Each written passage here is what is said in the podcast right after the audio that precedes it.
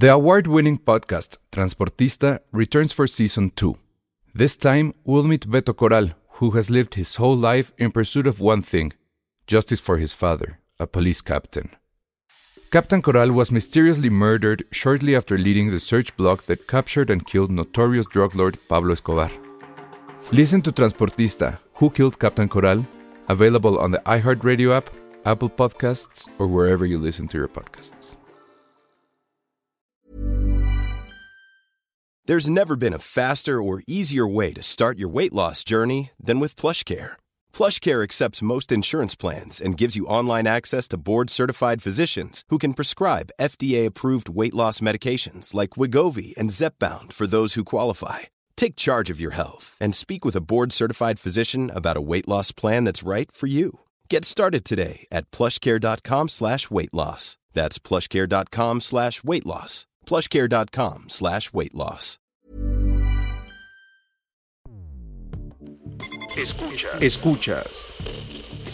Escuchas un podcast de Dixo. Escuchas Filmsteria con Penny Oliva, Alejandro Alemán y Josué Corro. Hoy nos acompaña Ale Castro.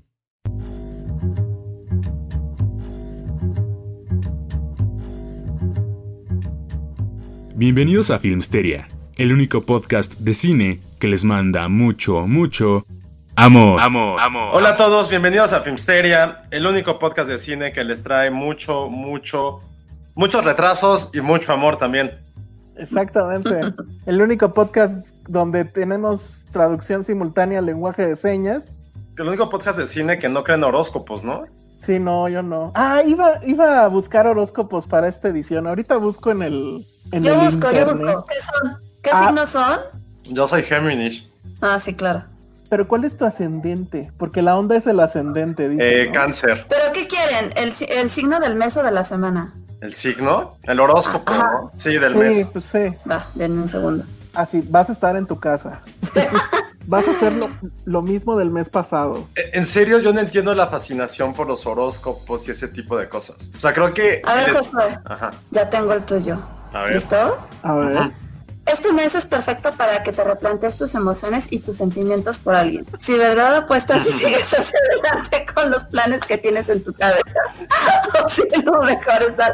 Ya los estoy leyendo, ¿eh?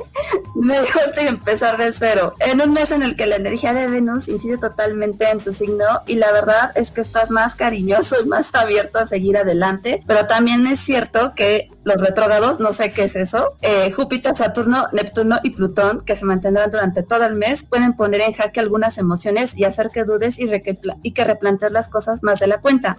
Puede que tengas algunos malos entendidos antes del día 13 de julio. Intenta ser comprensivo y no ponerte siempre en lo peor. Oigan, acaba de llegar Madame Sassou al ¿Cómo? Penny, ¿qué signo eres? Yo soy Pisces. Estamos en A ver, Penny. padre. Sí. Sí, es el del mes. Ok. El de José estuvo chistoso. El de Josué estuvo increíble, la verdad. ¿Qué, qué, qué, qué? ¿Vas a tener No, trabajo y pues amor? Ajá. No. A ver, Piscis, tienes todas las papeletas para que todo termine saliendo bien. Has estado muy agobiada por toda la situación, pero de repente comienzas a ver la luz y es que estás lleno de una creatividad impresionante ahora mismo. ¿eh? Casi cualquier cosa que te propongas puede llegar a lo- puedes llegar a lograrla. Dale duro este mes, no decaigas y piensa siempre en lo positivo. Dale duro, that's what she said. ¿Tú sí crees en los horóscopos, Pen- Penny? Uy, yo creía muchísimo, ya no. Pero, eh, pero de chiquita, ten- o sea, me compraban, era una tradición que mis papás el, en diciembre me compraron estos libros de Kitty, ¿era King Bracho? ¿Karen Bracho? ¿Kitty Bracho? Kitty era la hija. ¿Alguien Bracho? Bracho. No, Carrie alguien, Bracho, la- alguien Bracho. A ver, se los voy a decir en este momento y les voy a enseñar el libro. Porque aparte era cada año y entonces yo lo esperaba con ansias. Este, y mis papás me lo, me lo compraban. Esperen, astrología. Este. Ay, yo compraba lo mucho la revista Tú mensual, de, o sea, la, la anual, la que sale en enero, con todos los horóscopos. Sí, perdón. Ah, ajá. Y obviamente las, todas las revistas, o sea, lo que querías leer eran los horóscopos. Y ves que luego vale en la revista Tú y esas hacían como especiales de horóscopos, así en enero. Era como muy, Sí. muy tradicional Yo comprar compraba en enero. ese. Para que, y te Ajá. decían todo, todo el horóscopo del año, estaba padre. Pero esos salían, esos salían desde diciembre, ¿no? Los compilados Sí. esos anuales. Ajá, ajá, ajá. Yo soy Virgo, yo soy Virgo. Virgo. A ver, Virgo. Julio comienza y es cierto que tienes más ganas que nunca de dar algunos pasos hacia adelante, sobre todo de tomar decisiones importantes que tenías que haber tomado en su día y que sabes que no puedes retrasar más. El mes comienza con el eclipse lunar penumbral en Capricornio el día 5 de julio y la verdad es que tendrás mucho más claro que algo o alguien te está poniendo algunos límites en tu vida. Llevas un tiempo con una especie, llevas un tiempo con una especie de mochila en tu espalda que hace que te frenes y que no avances tan deprisa como quieres. Las emociones de algunas personas no están del todo claras y es lo único que hace mucho más estresante. Cuidado con seguir tratando de arreglar las cosas que ya están rotas. Hay muchas que hacer de aquí en adelante y no deberías perder el tiempo en nada que no te deje caminar. Miedo, ya me dio miedo leer el mío. A ver, venga el tuyo. No tengo miedo. A ver, dice, yo soy escorpión. Empieza julio, Escorpio, y la verdad es que tienes muchísimas ganas de remontar con todo. Has pasado por momentos bastante críticos estas semanas atrás y es cierto que ahora estás empezando a mejorar. Trata de centrarte, Escorpio, tu inconsciente es muy poderoso y todo se te queda en esta mente tan analítica que tienes. Y aunque no te des cuenta o no sepas el motivo de esa ansiedad o ese estrés, todo tiene un trasfondo fuerte. Ahora lo más importante eres tú. Vuelve a agarrar las riendas de tu vida y enfócate. Hemos pasado por un momento un tanto crítico y aún seguimos pasándolo mal, pero mirarás hacia adelante como sea. Puede que el pasado aún se manifieste de alguna forma. Mercurio retrógrado siga, sigue, continúa hasta el 13 de julio y quizás te traiga alguno que otro altibajo emocional, pero no será tan grave como lo que has pasado. Hasta entonces procura alejarte un poco de todo y mantener tus momentos de soledad. Son súper necesarios, tienes que meditar un poco más y relajar tu alma y tu espíritu. ¿Quién vota porque quién vota porque Ale mensualmente suba No, nunca. un video a nuestro canal leyendo Ah, los bueno. horóscopos? Estaría increíble. Pero tú- horóscopos de cine. Así cuál es la película que tienes que ver. Este, ¿Quién es tu director de las estrellas? Ajá. ¿Cuál es el director al que te tienes que alinear este, este mes para que te No vaya puedo, bien? en serio, no puedo creer que hayamos hecho esto, ¿eh? O sea, en, en resumen, Josué está confundido, tú estás cargando con un peso que no has resuelto, Penny es la única que la va a ir bien y yo me tengo que alejar a todo el mundo. Ah, no, Ale, de, de, no- de mí no. Mi predicción también es que ya tienes que comprar una nueva laptop. Se escucha del carajo tu, tu audio, pero bueno. Nos está pidiendo el público que le leamos el suyo. No, Paola, ¿cómo crees? Va a ser... Paola Villaseñor quiere el de cáncer. Vas, No, vas, no, Ale. ¿Neta? Rápido, vas, vas, vas. Ay, a ver, a ver, cáncer, cáncer, cáncer. Oye, y Penny con cara de "Mm, para esto entré. Comienza un nuevo mes cáncer y la verdad es que te apetece, te apetece mucho ver a tu, fa- a tu gente, a tus amigos y a tu familia. Es posible que ya hayas podido ver algunos, pero no a todos los que necesitas. Así que puede que este mes comiencen algunos acercamientos. Julio comienza con el eclipse lunar penumbral en Capricornio, un eclipse que hará que te replantees bien dónde debes poner tus recursos económicos. Tienes muchas ideas en mente para llevar a cabo, pero también es cierto que hay cosas que no te convencen del todo. Este eclipse es perfecto para sacar los pros y los contras de todo y para poner los pies en la tierra. Ahí está. Sobre todo porque este es el mes de cáncer. Están cumpliendo los cáncer y luego los leo. Dice estas cosas porque veía a Walter Ah. Mercado. No sé si ya hablamos de. No, no hemos hablado de Walter Mercado, Ah, pero. que Walter Mercado era Pisces como yo. Ah, Oja- Ojalá Netflix nos hubiera pagado por esto, ¿eh? Ojalá. Lo voy a decir. En su podcast no hubiera, no se les hubiera ocurrido nunca. Entonces, pero bueno, pues Oye, ya un po- hablamos de, un podcast de de Walter Walter. Mercado le hubiera ido muy bien. Pues este puede ser, ¿va? Sí. Vamos a hacer un TikTok todo el primero del mes leyendo horóscopos. No puedo creer. Es que aparte, en serio, ¿por qué, por qué la gente cree esto? O sea, yo llegué a escribir horóscopos, así se las pongo y inventaba Bravo. cualquier estupidez. Y te lo Lo juro que no-. Lo que no saben es que Ale acaba de leer los horóscopos, pero de 2001. Y, y coincidieron, Coinciden totalmente. todo ¿no? coincidió. Bueno, ¿creen que coinciden en lo que les dije?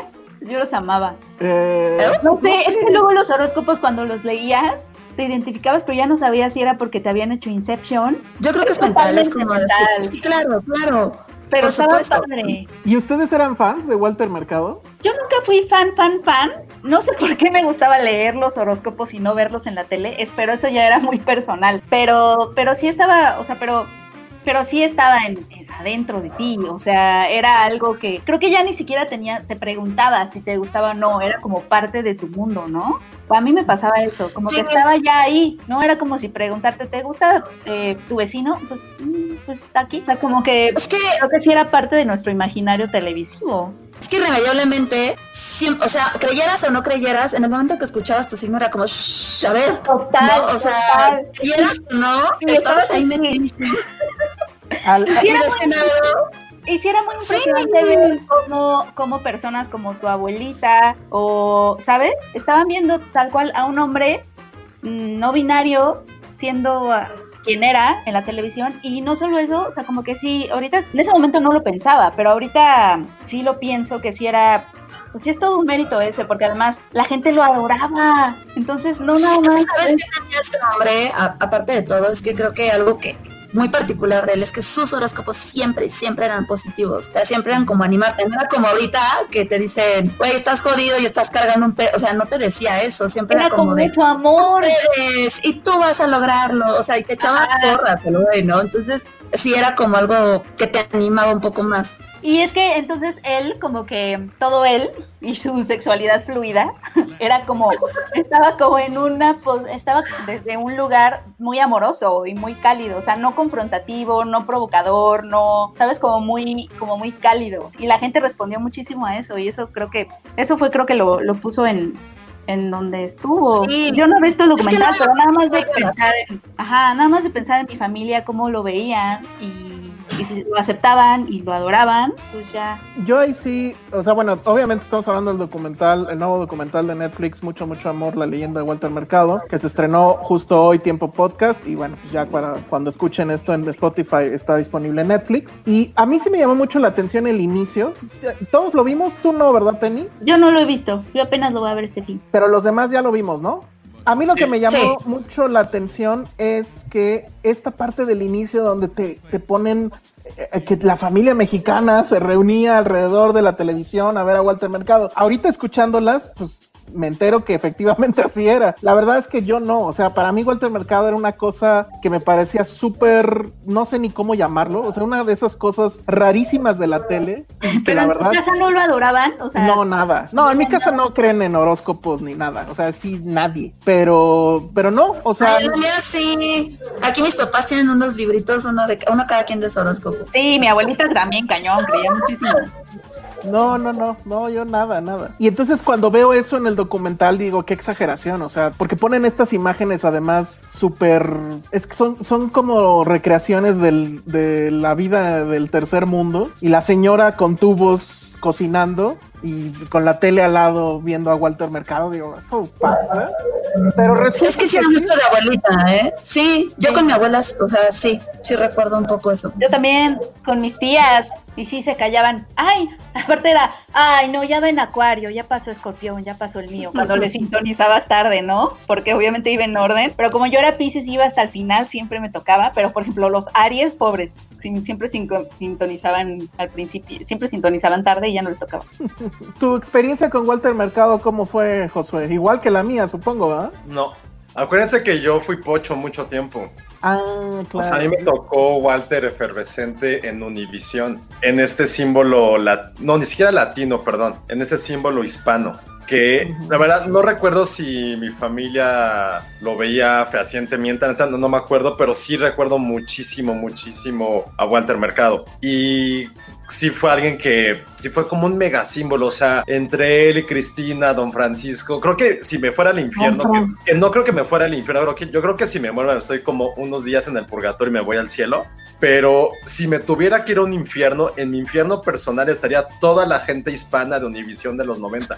En serio, es, era una tormenta ver a Cristina hablar así, ay, no, no, no, no, so- creo que por eso no soporto ese tipo de acentos, por todo lo que me tocó vivir, pero sí, Walter Mercado, es que más allá de ser una institución, sí era un símbolo de lo que implicaba ser una minoría en Estados Unidos, de decir, güey, este, este güey es un latino que vean cómo está triunfando, que es un tipo extravagante, Y es algo que a mí lo que más me gustó del documental, porque ojo, me gustó mucho el documental, pero siento que es un Wikipediazo transformado en un en dos horas, que no está mal, no está absolutamente nada mal, pero el documental no trata sobre nada. Para mí no trató sobre nada, insisto, no es que esté mal, no hay ninguna postura, no hablan de nada, pero aún así, ver la historia de este personaje, que es probablemente un ícono en todos lados, bueno, sobre todo en este continente, no sabía que era tan grande a nivel internacional, pero sí fue algo impresionante ver cómo, cómo empezaba, cómo desde chico, desde niño sabía que ibas a hacer esto y en lo que se transformó. Y a mí lo que más me sorprende es que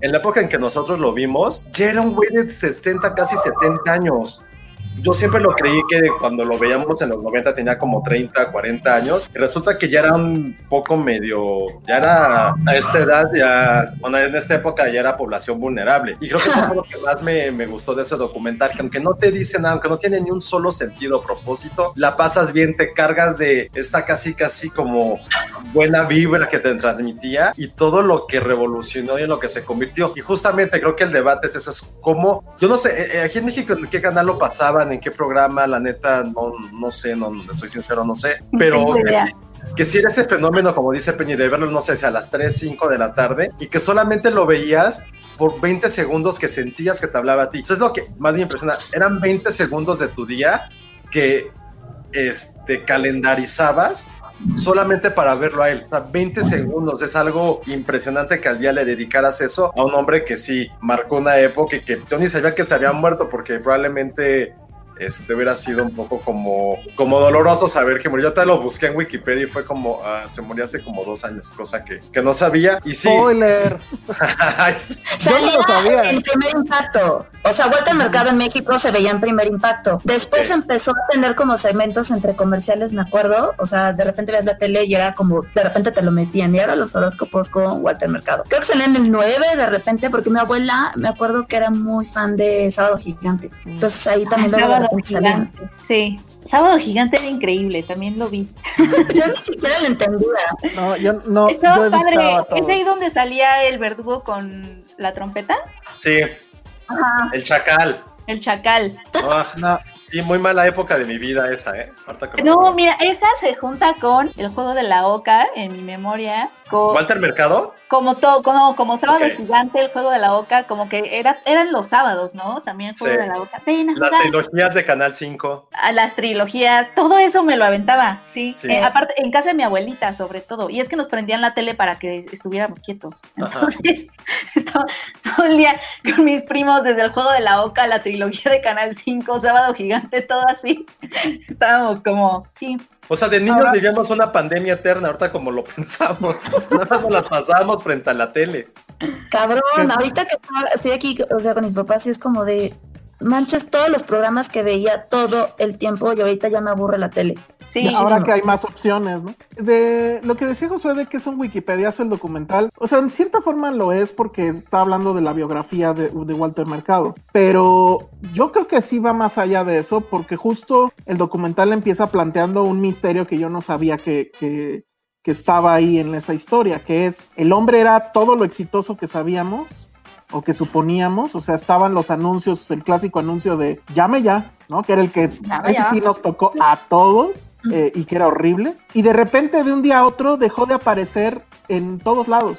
O sea, simplemente desaparece el individuo, ya no sale en la tele, ya no sale en ningún lado. Y esa es la pregunta que va a contestar el documental, ¿qué pasó con Walter Mercado? Y ya, en el momento que lo estás viendo, yo que no soy fan ni nada, si dices, pues, pues ok, yo no sabía que se había desaparecido. Y ahí viene toda esta historia que creo que no es muy conocida, donde hay incluso un villano que, bueno, no quiero lanzar spoilers porque creo que sí es interesante verlo en, en, en la en la, en la pantalla, pero también te, te, maneja a este personaje que pues trae un poco, según yo, un ligero tufo a, a, Norma Desmond, ¿no? O sea, que está listo otra vez para su encuadre y para que las cámaras lo vuelvan a tomar. Y en la entrevista que tuvimos con los directores, ellos decían, bueno, nosotros tampoco creemos en la astrología, pero éramos fans de este hombre, ¿no? ¿Y cómo no ser fan de este hombre? Y ya viene la parte de la comunidad LGTB y todas las letras que me hagan falta, donde decían pues es que sí, efectivamente se volvió un símbolo justo porque veíamos que era este tipo completamente extravagante y estrafalario, siendo él en la televisión en un momento donde no podía ser yo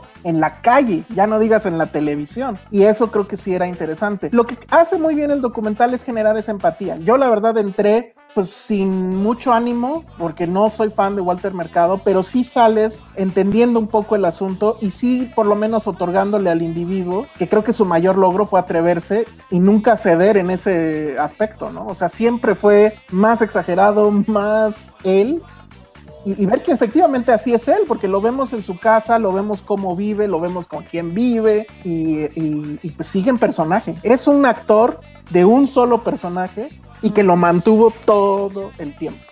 Y eso pues creo que, pues por lo menos no sé si es admirable, pero creo que sí es interesante. A mí me gustó mucho. Ah, um, no sé quién de ahorita en el chat decía, es que para qué, o sea, necesitábamos un documental sobre Walter Mercado. Tal vez no. No, pero, pero... podría ser la pregunta de todo el cine, ¿no? Exacto. No, no necesitamos la mayoría de las cosas que vemos. Exactamente. Y, la, y, la, buena noticia es que creo que independientemente de si se necesita o no, está bien hecho. Y, creo que eso es lo bueno. A mí la verdad es que me mantuvo en todo el momento interesado. Yo que no sabía mucho de él, pues sí fue sorpresa ver que el tipo llenaba estadios. O sea, qué pedo con eso. Que conocía que mandatarios lo saludaban, o sea, casi casi de reverencia, que conoció a... Pues, a, Clinton, ¿no? Ajá, a Clinton. Era Clinton, y no sé si también Lady D o algo por el estilo, pero básicamente era, o sea, era el tipo favorito de reyes y de pobres y de la gente común y de, de todos. Es es increíble. O sea, no, no, no recuerdo ahorita otro personaje que aglutine a tantos sectores del mundo, ya no de, del país. creo que es eso. Estamos, estamos hablando también de que no, no se hizo famoso en Europa, ¿no? O sea, como que entró a las familias conservadoras de Latinoamérica y las familias con ascendencia latina. O sea, como que no, pero en el documental te manejan que también en Europa. No, no, claro, pero, pero sí, o sea, también allá, pero aquí es donde, sí, o, sea... o sea, y no, no es algo muy común, creo. Creo que sí es muy meritorio lo que hizo. pero era por la personalidad y por lo amoroso que era. Porque te hablaba de las estrellas, pero... Es que era, era súper positivo, súper amoroso. Y aparte siempre te da esta dualidad de que estoy diciendo el horóscopo, pero siempre estoy hablando de Dios, ¿no? Entonces creo que era lo que, lo que hacía que la gente se, se enganchara con él. Sí, también. Creo que a mí lo que más me gustó del, del, documental, y tal vez a mí me hubiera gustado revisar más ese tema, es que como en una sociedad tan conservadora como es la latinoamericana, tan machista, mejor dicho, un hombre que no abiertamente declaró su sexualidad, evidentemente, pero vaya, o sea, siempre se supo cómo logró adentrarse tanto dentro de esta cultura. O sea, cómo se volvió un símbolo en tantos lugares, cómo hombres heterosexuales eh, siguen añorando a Walter Mercado, cuando era este hombre justo estrafalario, un poco andrógino, mucho más inclinado hacia casi casi como una vestimenta de mago, ¿cómo se dice? Maga, maga mujer, de hechicera, y aún así logró, logró cautivarnos durante tantos años. Y eso creo que es lo más relevante del documental, porque sí salen, eh, a lo mejor hay dos o tres personajes de la comunidad LGBT, y justo dicen eso, de este hombre nos dio esa posibilidad, nos, nos abrió un mundo. Y creo que eso es lo más interesante, para mí fue lo más interesante de ese documental, porque a lo mejor pues, yo de niño pues, era normal, era como, ah, pues sí, Walter Mercado. Pero ya que lo analizas es como, claro, ¿cómo, cómo pudo ser un símbolo cuando en esa cultura latinoamericana está haciendo mucho tiempo y bueno, más bien todavía persiste, es eso de, bueno, saben todos los insultos que pueda haber hacia la comunidad homosexual o sobre todo a estos hombres con ciertas inclinaciones afeminadas y aún así es, es Walter Mercado. O sea, otro personaje, otro personaje gay o afeminado es tan relevante Juan Gabriel. en América Latina en América Latina. Juan Gabriel no o sea porque incluso en el documental hay un momento donde le preguntan no y creo que aplica la misma de Juan Gabriel dice lo que se ve no se juzga pero sí o sea es la gran es la gran paradoja no en un en un territorio tan machista tan homófobo como puede ser Latinoamérica estos dos personajes pues, se encumbraron y tienen el apoyo popular incondicional, incluso después de su muerte. Eso es. Es, que de Juan Gabriel no, no, no, no, sé, porque de primera instancia sabes, o sea, ves a Walter Mercado y dices como, claro, de Juan Gabriel no sé si en los 90 ya era tan estrafrario. Yo, la neta, le soy sincero, me cago a Juan Gabriel, lo odio, lo detesto. Entonces no conozco mucho de él, pero de Walter Mercado sí lo veías y era como, luego, luego sabías de Juan Gabriel. Juan Gabriel también, ¿no? no, sé qué tanto en la cultura gringa exactamente haya influido Juan Gabriel. O sea, no en los hispanos, en la cultura gringa como lo hizo Walter. Ahí sí, no sé. Eso sí. Pues ahí está el documental. Sí, véanlo. La verdad es que sí está bastante bien, bastante, bastante bien. Sí, a mí, a mí, me gustó mucho, mucho, mucho. Sí, fue un gran flashback a mi infancia noventera. Y sí, e insisto, sí es como de imaginar cuál va a ser ese legado que tuvo y quién va a poder llenar esos zapatos, que creo que ahorita es, no sé si es igual de, de fácil, pero como con toda la aura que él tuvo, siendo que no era una figura mediática, no era un cantante, no, es sus, no son esos reggaetoneros, no son Juan Gabriel, no son gente tan populares, sino que algo que es que es un nicho, imagínense, esta parte de la astrología, astronomía, horóscopos, como se llame, es un pequeño nicho y lo logró hacer masivo. Creo que eso tiene este otro mérito, como mucha gente conocimos los horóscopos por este personaje. Sí, así es. Bueno, pues ahí entonces ahí está. Sí, velo, Penny. Sí, lo voy a ver. Estaba pensando, estuvo, se estrenó en Sundance, ¿cierto? Sí. Sí, sí, lo voy a ver. Ya tiene un rato. A ver si luego hacen el de Madame Sassou. Justo me estaba acordando de Madame Sassou. Yo era más fan de Madame Sassou porque te lo estás sacando. Pero era un comercial nada más, Madame Sassou. No, bueno, y de hecho, pues también esa, esa parte no se clavan tanto, pero obviamente donde la lana empezó a fluir de maneras estratosféricas fue en la línea de Walter Mercado. Que pues eso sí ya es así, güey, nos estamos autoengañando todos, ¿no? O sea, tiene ahí, es un pinche call center de güeyes que, así como Ale ahorita leyó los horóscopos, pues igual le leían lo que sea y se acabó. Pero si era Walter, le creías, era gente de Walter. Bueno, créanos a nosotros, vamos a poner nuestra línea con, con Ale y denos dinero. Exacto, Me parece muy bien. Bueno, pues entonces ya quedó ahí el documental.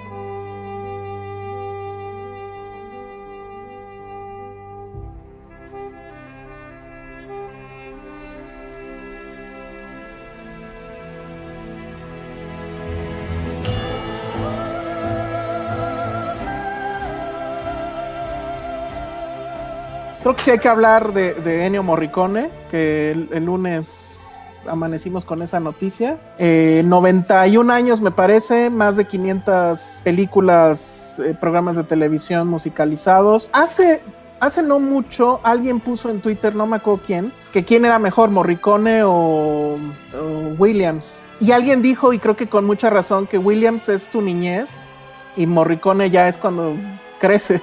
Pero no sé ustedes cómo vean. Sí, bueno, lo que, lo que tiene Morricone es que él se las arregló para no solamente musicalizar los blockbusters o, bueno, grandes producciones en, en Estados Unidos y ser nominado al Oscar y, bueno, se lo dieron tarde y todo, sino que también casi casi musicalizó todo el, todos los subgéneros italianos en su casa y nunca quiso irse, o sea, siguió siendo quien era, siguió siendo todo un rockstar viviendo en Italia, o sea, él nunca se fue a Estados Unidos, nunca como que nunca lo, lo tentó Los Ángeles, siempre trabajó desde Italia y de todas maneras pues era un rockstar, lo, los, sus conciertos multitudinarios, o sea, su música como que combinó lo popular con lo de autor y cuando ya estabas aprendiendo de cine. Recuerdo que mi, que mi primer cineclub en la vida, cuando ya dije, ay, sí, me gusta el cine, lo voy a hacer una cinéfila, ya sabes. Mi primer cineclub fue Cinema Paradiso y tal cual fue el primer compositor que disfruté desde ese momento, en donde ya me, ya me puse a, a mí misma en un lugar de espectadora ¿no? No, no cuando vas al cine con tus palomitas de chiquita y no, sabes bien qué estás haciendo, sino ya cuando ya tomé mi lugar de espectadora de cine, fue el primer soundtrack que me hizo sentir así. Y además muy, muy ad hoc, porque pues Cinema Paradiso es sobre cine y sobre,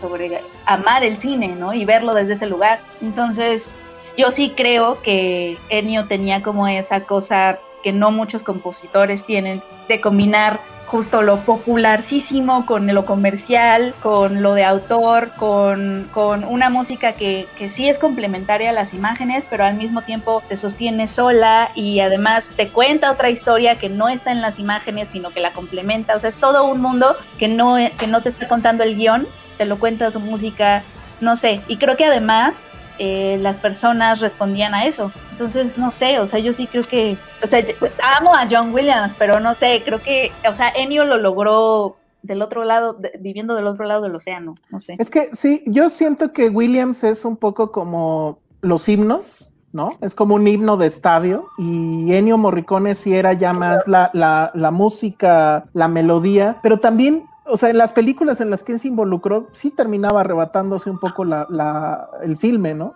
Sí, claro. porque escuchas esas canciones, o sea, yo Star Wars, o sea, escuchas el, el, inicio de Star Wars y pues sí, te vienen todas las imágenes pero en el caso de Morricone es, te viene la película, o sea, te acuerdas de la película y te acuerdas de cuando Toto está esperando a, su novia que no llega en el verano, te acuerdas del incendio en la cabina de, de cine, o sea, es una cosa así muy específica que está ligada a la imagen. O sea, con Williams pasa, pero con muy pocos momentos, creo yo. Pero sí son canciones que se te pegan y que las cantas, y ¿no? Las tarareas. Y las, y las de sí, Morricone tal vez no, pero están mucho más orgánicamente pegadas, por así decirlo, al imaginario visual del director. La, eh, eh, Cinema Paradiso no sería Cinema Paradiso sin él. Y, y, perdón que mencione mucho Cinema Paradiso, pero sí es generacionalmente pues la que me tocó. Y, ya después vi los westerns, ya después eh, vi otras cosas. Sí. Y pues comprobamos que, que, la genialidad venía de mucho antes, ¿no? Yo, pero yo, yo vi películas porque él estaba haciendo la música. Exacto. O sea, y mucha, no me, eso no me ha pasado con John Williams, por ejemplo. Exacto. O sea, justa, o sea, nada más de ver que Ennio Morricone hacía la música, yo vi, por ejemplo, la leyenda de 1900, me acuerdo. Uh -huh, uh -huh. Solo, o sea, no sabía nada, este, dije, ay, pues la voy a ver, nada más porque lo vi a él en los créditos. Pues no sé. Sí, creo no, que no. Siento creo como que... ponerlos a competir, porque obviamente los dos son grandes. Claro, pero sí, sí hay que reconocer eso, ¿no? Ese poder que tenía Morricone de, de... Decían que él, una película menor, la hacía visible, que una película buena la hacía grande y que una película extraordinaria le hacía obra maestra. Que ese era el poder que tenía. Sí tiene ese poder. Y yo creo que sí, sí, sí lo tenía. tenía. Decían ¿No? que era súper gruñón, eso sí. Sí, lo puedo creer, lo puedo creer totalmente. Decían que era súper gruñón y, y, que por lo regular mandaba sus trabajos ya casi casi al final de la producción para que ya no tuvieras de otra más que ya usar lo que él había compuesto. Y ya ves que se peleó muchísimo con Quentin Tarantino, pero luego se reconcilió. Sí. Ajá. Y, y curioso que por eso. Y curioso que este que sí, eh, con Tornatore la relación era mucho más estrecha de lo que yo hubiera pensado. No sé si vieron que dejó una carta póstuma despidiéndose. Sí. Y ahí le agradece también a, a, a Tornatore. Que eso de sí hecho, hizo música para todas sus, sus películas. Todas. Uh -huh. Lo que es interesante ajá. es que jamás le hizo música a Clint Eastwood. No, ¿verdad? Como Eran muy amigos, ajá.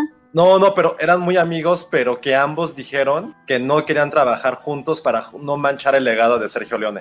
Ah. O sea, fue así de, güey, tú y yo podemos hacer cosas chingonas, pero por lo que este güey representó para nuestras carreras, nuestra amistad y para el mundo en general, no vamos a trabajar juntos. O sea, sí te pone la piel chinta de decir, güey, que los dos tan carones. O sea, para los egos que ambos se cargan, sí fue así de va. Y yo creo que en el fondo se han de haber dicho, güey, si imagínense que The Unforgiven hubiera estado Morricone ahí haciendo ese. Híjole.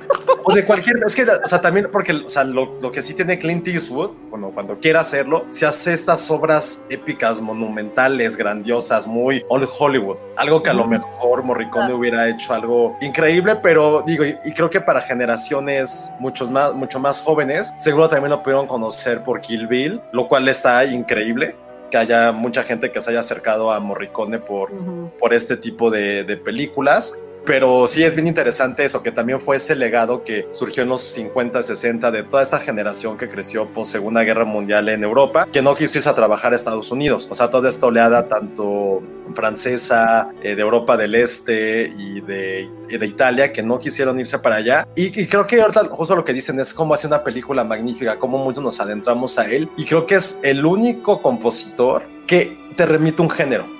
Y no es porque solamente se haya inmiscuido nada más en eso, sino por todo lo que hizo con solamente con tres películas, ya sabes que esa música lo hace, lo, lo volvió un género. Incluso se acuerdan que en Rango, que es una tontería lo que les voy a decir, pero Rango fue como un acercamiento que mucha gente volvió a tener hacia los westerns. Y utilizan música de Morricone y sabes que aunque cierres los ojos y sepas que es una película de animación, sabes que estás en un western. Y creo que eso es solamente algo que pudo haber hecho la música, algo que solamente pudo haber hecho Morricone, que aparte sus ideales políticos, no sé si a lo mejor también eso tuvo que ver con la época en que se pudo haber ido a Estados Unidos, que estaba esta época justo ya de, de MacArthur y toda la parte de McCarthy, perdón, y de toda la, la parte de la quema de brujas, porque él sí estaba, o sea, él creció después de la Segunda Guerra Mundial, le tocó ver todo lo que, lo que ocurrió y siempre estuvo como muy, muy despegado de, de esta parte de dictaduras, de la parte socialista, todo eso. Y algo bien, bien padre también creo es que él y Sergio León estu- eh, estudiaron juntos desde la primaria.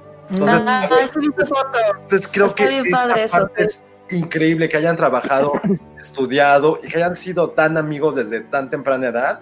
Creo que es algo que también está, que hace mágico, aún más mágico, este hombre que sí es válido compararlo con John Williams, sí evidentemente, porque ambos son como soundtracks de cualquiera de nuestras vidas. Yo, por ejemplo, durante mucho tiempo sí confieso que tenía la, la música del bueno, el malo y el feo como mi ringtone, cuando se acuerdan que los celulares usaban ringtones. El mío era durante mucha época, durante un, par de años creo en la prepa. Lo, fue- lo bajaste, lo bajaste de Chicaboom. Sí, claro, obviamente lo bajé. Ok. Sí. Pues bueno, ahí, ahí está. Eh, La verdad es que, bueno, hicimos un top ahí de las que pensamos que son más icónicas, pero pues evidentemente eso es pues puro bluff porque pues teniendo 500 y, y- y, pues, o sea, si no, no, Sí, es, no. es imposible agarrar 10, ¿no? Pero creo que la única que sí está en el top, top, top, top es este, eh, ¿cómo se llama? La, la fiebre del oro, ¿cómo se llama? Este, el The Ecstasy of Gold que yo la verdad soy un ignorante de todo lo que tenga que ver con Metallica porque odio a Metallica, pero yo no sabía que ellos abrían sus conciertos con The Ecstasy of Gold y, y así de, ah, qué tramposos. Espero le hayan dado mucho dinero a, a- a Morricone por cada concierto que abrían con... Pero seguro Ennio Morricone tenía mucho dinero. Yo espero que sí, yo espero que sí, la verdad es que... No, vi- vivía en Venecia, ¿no? Pues sí, y se salvó del coronavirus, porque además esa es la otra, fue, tuvo un accidente, se cayó y ya no aguantó la operación de la fractura que, que esto le, le provocó. Pero bueno, Sí. pues ahí está, los 91 Morricone. Sí, Tengo una duda. ¿Ennio Morricone fue guionista en Los Simpson? ah, caray, no creo. Me acabo de meter, me acabo de meter y viene algo de la temporada 13, 21, 26 y 31. A ver. Pero guionista Ah, no, no, o yo no veo. Yo estoy en su M IMDB y no sale nada de Yo también, writing credit. no sé si ven.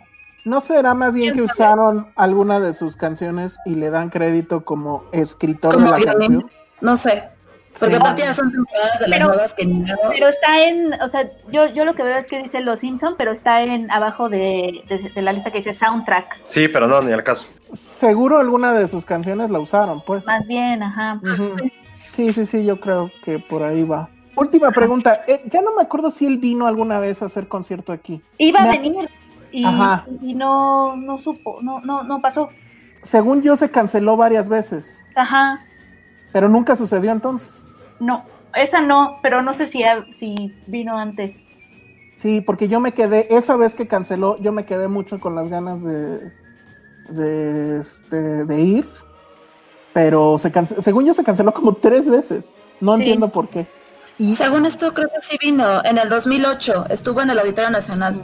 No, eso debe haber sido épico lo a perdí. más no poder. Muy Ah, bien, muy bien ustedes los que fueron Sí, si alguien fue. eh, y se adelantaron a esto. Muchos conciertos están en, en, este, en YouTube con calidad más o menos bien. Entonces, bueno, pues chéquenlos. Es, es bien padre eso. O sea, pones un concierto y empieza y ya te acuerdas de X película, Y, Z. Es, es Sí. muy bonito eso. Vi muchas por Ennio. Vi otra que se llamaba, que se llamó Varia, que no me gustó mucho. Por él- también. Por él la fui a ver. O sea, Mm. vi muchísimas porque Ennio me las recomendó. Yo Sí, porque yo- le tenía fe ciega a Tornatori y creo que después de Malena ya no hizo nada Vi Malena también, por lo mismo. tan gratificante. Ay, Malena no Mónica estaba tan Bellucci. mal. Mónica Bellucci. uf. No, por eso después de Malena, o sea, está la de Varia. La, ah, no, la de desconocida es muy buena. Muy buena. La leyenda de 1900 es también de Giuseppe Tornatore. Sí, es Ajá. de él. No, no soy tan. De las últimas hay una que es este de un cuate que compra arte, ¿no? No me acuerdo. Que A ver. sale, sí, ahorita les digo, ¿cuál es? También hay, hay una del 71 Se llama que de, se- sí, ¿no? Ah, mira. Se llama la mejor oferta, sí. Sí, Protagonizada por Jeffrey Rush. exactamente. Ajá. Bueno, pues ahí está. Chequen esos dos este, entradas que tenemos en la página. El, nuestro top 10 de temas más icónicos de Morricone. Y pues la carta, la carta la verdad sí es, sí es bien triste. Cuando se despide de su esposa, que dice que ella es de lo único que sí va a sentirse feo haberse ido antes. Y si la, y si la leen poniendo de fondo de Ecstasy of Gold, pues ya. es un rollo ahí súper fuerte. Entonces, bueno, pues eso fue Ennio Morricone.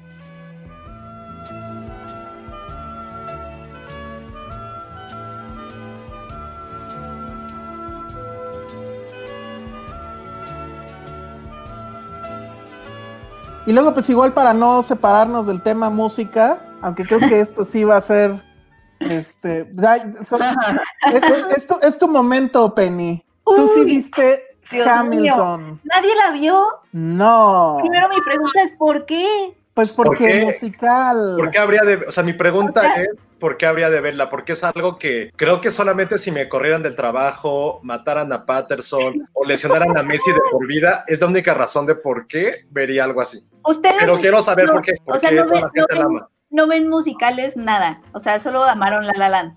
Mira, es que yo tengo mi tema ahí con los musicales. Por ejemplo, a mí me gusta mucho, y ahí para que empiece Josué, este, eh, Moulin Rouge. Pero yo conecté con Moulin Rouge porque las canciones son canciones que yo conocía. Entonces eso hacía que decía, "Ay, bueno, está súper padre esto. La La Land, pues porque no mames, o sea, empiezas a ver La La Land y ya te quedas. O sea, tú eres, tú eres fan del- de lo que se conoce como el jukebox musical. Mm, No sabía que así se le llamaba, pero por ejemplo, All That Jazz. eh, All That Jazz me parece increíble. O sea, es una cosa igual. eh, entras 10 minutos y ya te quedas. Y entré 10 minutos a Hamilton y me quedé dormido. Pero, pues no sé. O sea, yo tampoco entiendo el, el- el, eh, por qué esta cosa que viene desde que estuvo en Broadway. Es muy llama- hermosa. Me llama. ¿Tú la viste en Broadway, Penny, también o no? No, es que cada vez que me mandaban a Nueva York para hacer alguna misión, cada vez que voy sí me meto a una obra musical. He visto Wicked, he visto Chicago. Mi, mi- mi musical favorito hasta a la fecha era mm, El violinista en el tejado, ya la vi dos veces. Este, vi varias, ¿no? También cuando, cuando me mandaban a Londres, cuando eso pasaba en la antigua Mesopotamia, también nunca pude ir a ver Hamilton porque además de que siempre estaba atascado, o sea, estaban las fechas agotadas, cada boleto eran como 12 mil pesos. O sea, yo, Ay, dije, güey. yo dije, no manches, no voy a verla nunca, o sea, me voy a, la voy a ver cuando tenga 50 años y lleve 20 años en cartelera. Esa es la única, la única forma. Entonces, 12 mil pesos, un boleto que por supuesto no era hasta adelante. no, por supuesto que no, o sea, no, ¿Cuánto no, no. costaría uno en, en una zona más o menos adelante? De, como estaban como 19 mil pesos. O sea, cuando, cuando convertías y no te divertías de peso Ajá. a dólar, o sea, perdías muchísimo. Híjole. Y entonces nada más pasaba, me acuerdo, por adelante del teatro así, qué bonito. Entonces cuando, cuando supe que Disney Plus la iba a traer, dije, Disney Plus está pensando en mí.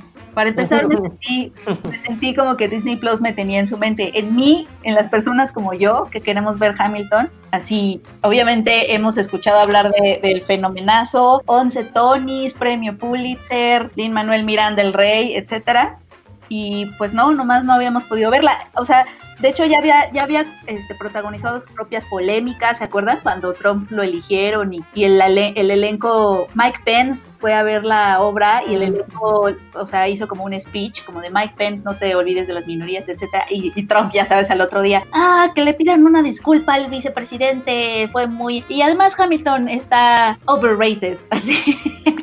¿Qué, qué, qué, qué feo estar de acuerdo con Trump en algo, pero bueno. No, pero no puedes estar de acuerdo porque no la has visto, ni tú ni Trump podemos. Oye, por cierto, este Lin Manuel Miranda sale en el documental de Walter. ¿Ah, sí? Es un gran fan de Walter. Es fan. pues. Sí. Pues bueno, Hamilton llegó a... Bueno, es que miren, lo voy a plantear así para que no se oiga mal. Yo viajé al futuro, ¿no? Como es el mes de volver al futuro. viajé al futuro a finales de año cuando Disney Plus ya, ya había llegado a México y vi Hamilton. Entonces, eh, está increíble. Pero además, o sea, obviamente el miedo es si se disfruta igual en el teatro que... que- Ah, pues seguramente más, ¿no? No, eso es que creo que sí aprovecha muy bien como, como lo cinemático o cinematográfico para darte momentos que no tendrías en el teatro, ¿no? El quien dirige las tomas, o sea, lo que estás viendo en esta versión filmada son dos dos representaciones de 2016 que filmó el mismo director de la puesta en escena, Thomas Cale, me parece. Y justamente te da como estas cositas que no tienes en el teatro, ¿no? Close-ups, eh, pero en el momento justo, ¿no? Que, que tú necesitas ver como los rostros, el sudor, no sé. Hay mucha gente que se está burlando de Jonathan Grove, que es alguien del elenco que interpreta a King George III, porque escupe un buen y tú ves toda su saliva. en Ah, el- sí, hubo, hu- hubo ya este una nota en el New York Times o algo Sí, así. sí, ¿no? sí. O sea, O sea, qué pedo. Por cierto, esa parte de- del rey Jorge III está increíble. Él es el, el más cómico de toda la obra. Ah, sí, sí. o sea, sí. él representa al hombre blanco, blanquísimo, como la Ajá, y es el único blanco, ¿no? es el único todo. blanco. Todos los demás están interpretando a, la a los héroes nacionales de Estados Unidos, a los, los padres fundadores, y todos son negros, ¿no? Están representando a, eh, están interpretando a estos personajes que eran más blancos que, que la leche, digo, y pero en realidad están interpretándolos cantando hip hop, rap, y so- todo el elenco es latino, negro y asiático. Y, y está padrísima, de verdad está increíble, está, está increíble. Oye, Es sobre Alexander Hamilton, uno de los padres fundadores, que es el que está en el billete de 10 dólares.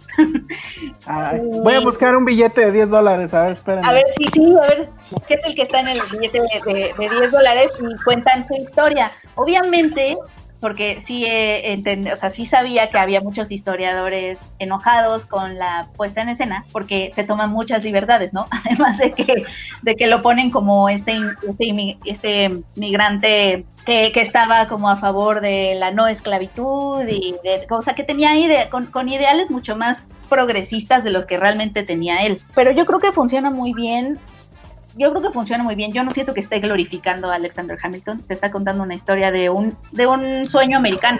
Te está, contando, te está contando la historia del sueño americano y está insertando ahí a comunidad negra, latina y asiática y entonces adquiere otro significado, obviamente, para la actualidad y todo lo que está pasando ahorita en Estados Unidos. Está padrísima. O sea, la- las canciones me gustan muchísimo. El problema es que en ese futuro en el que la vi todavía no había subtítulos, entonces es sí, entenderlo Penny. al rap y al hip hop Penny, subtítulos.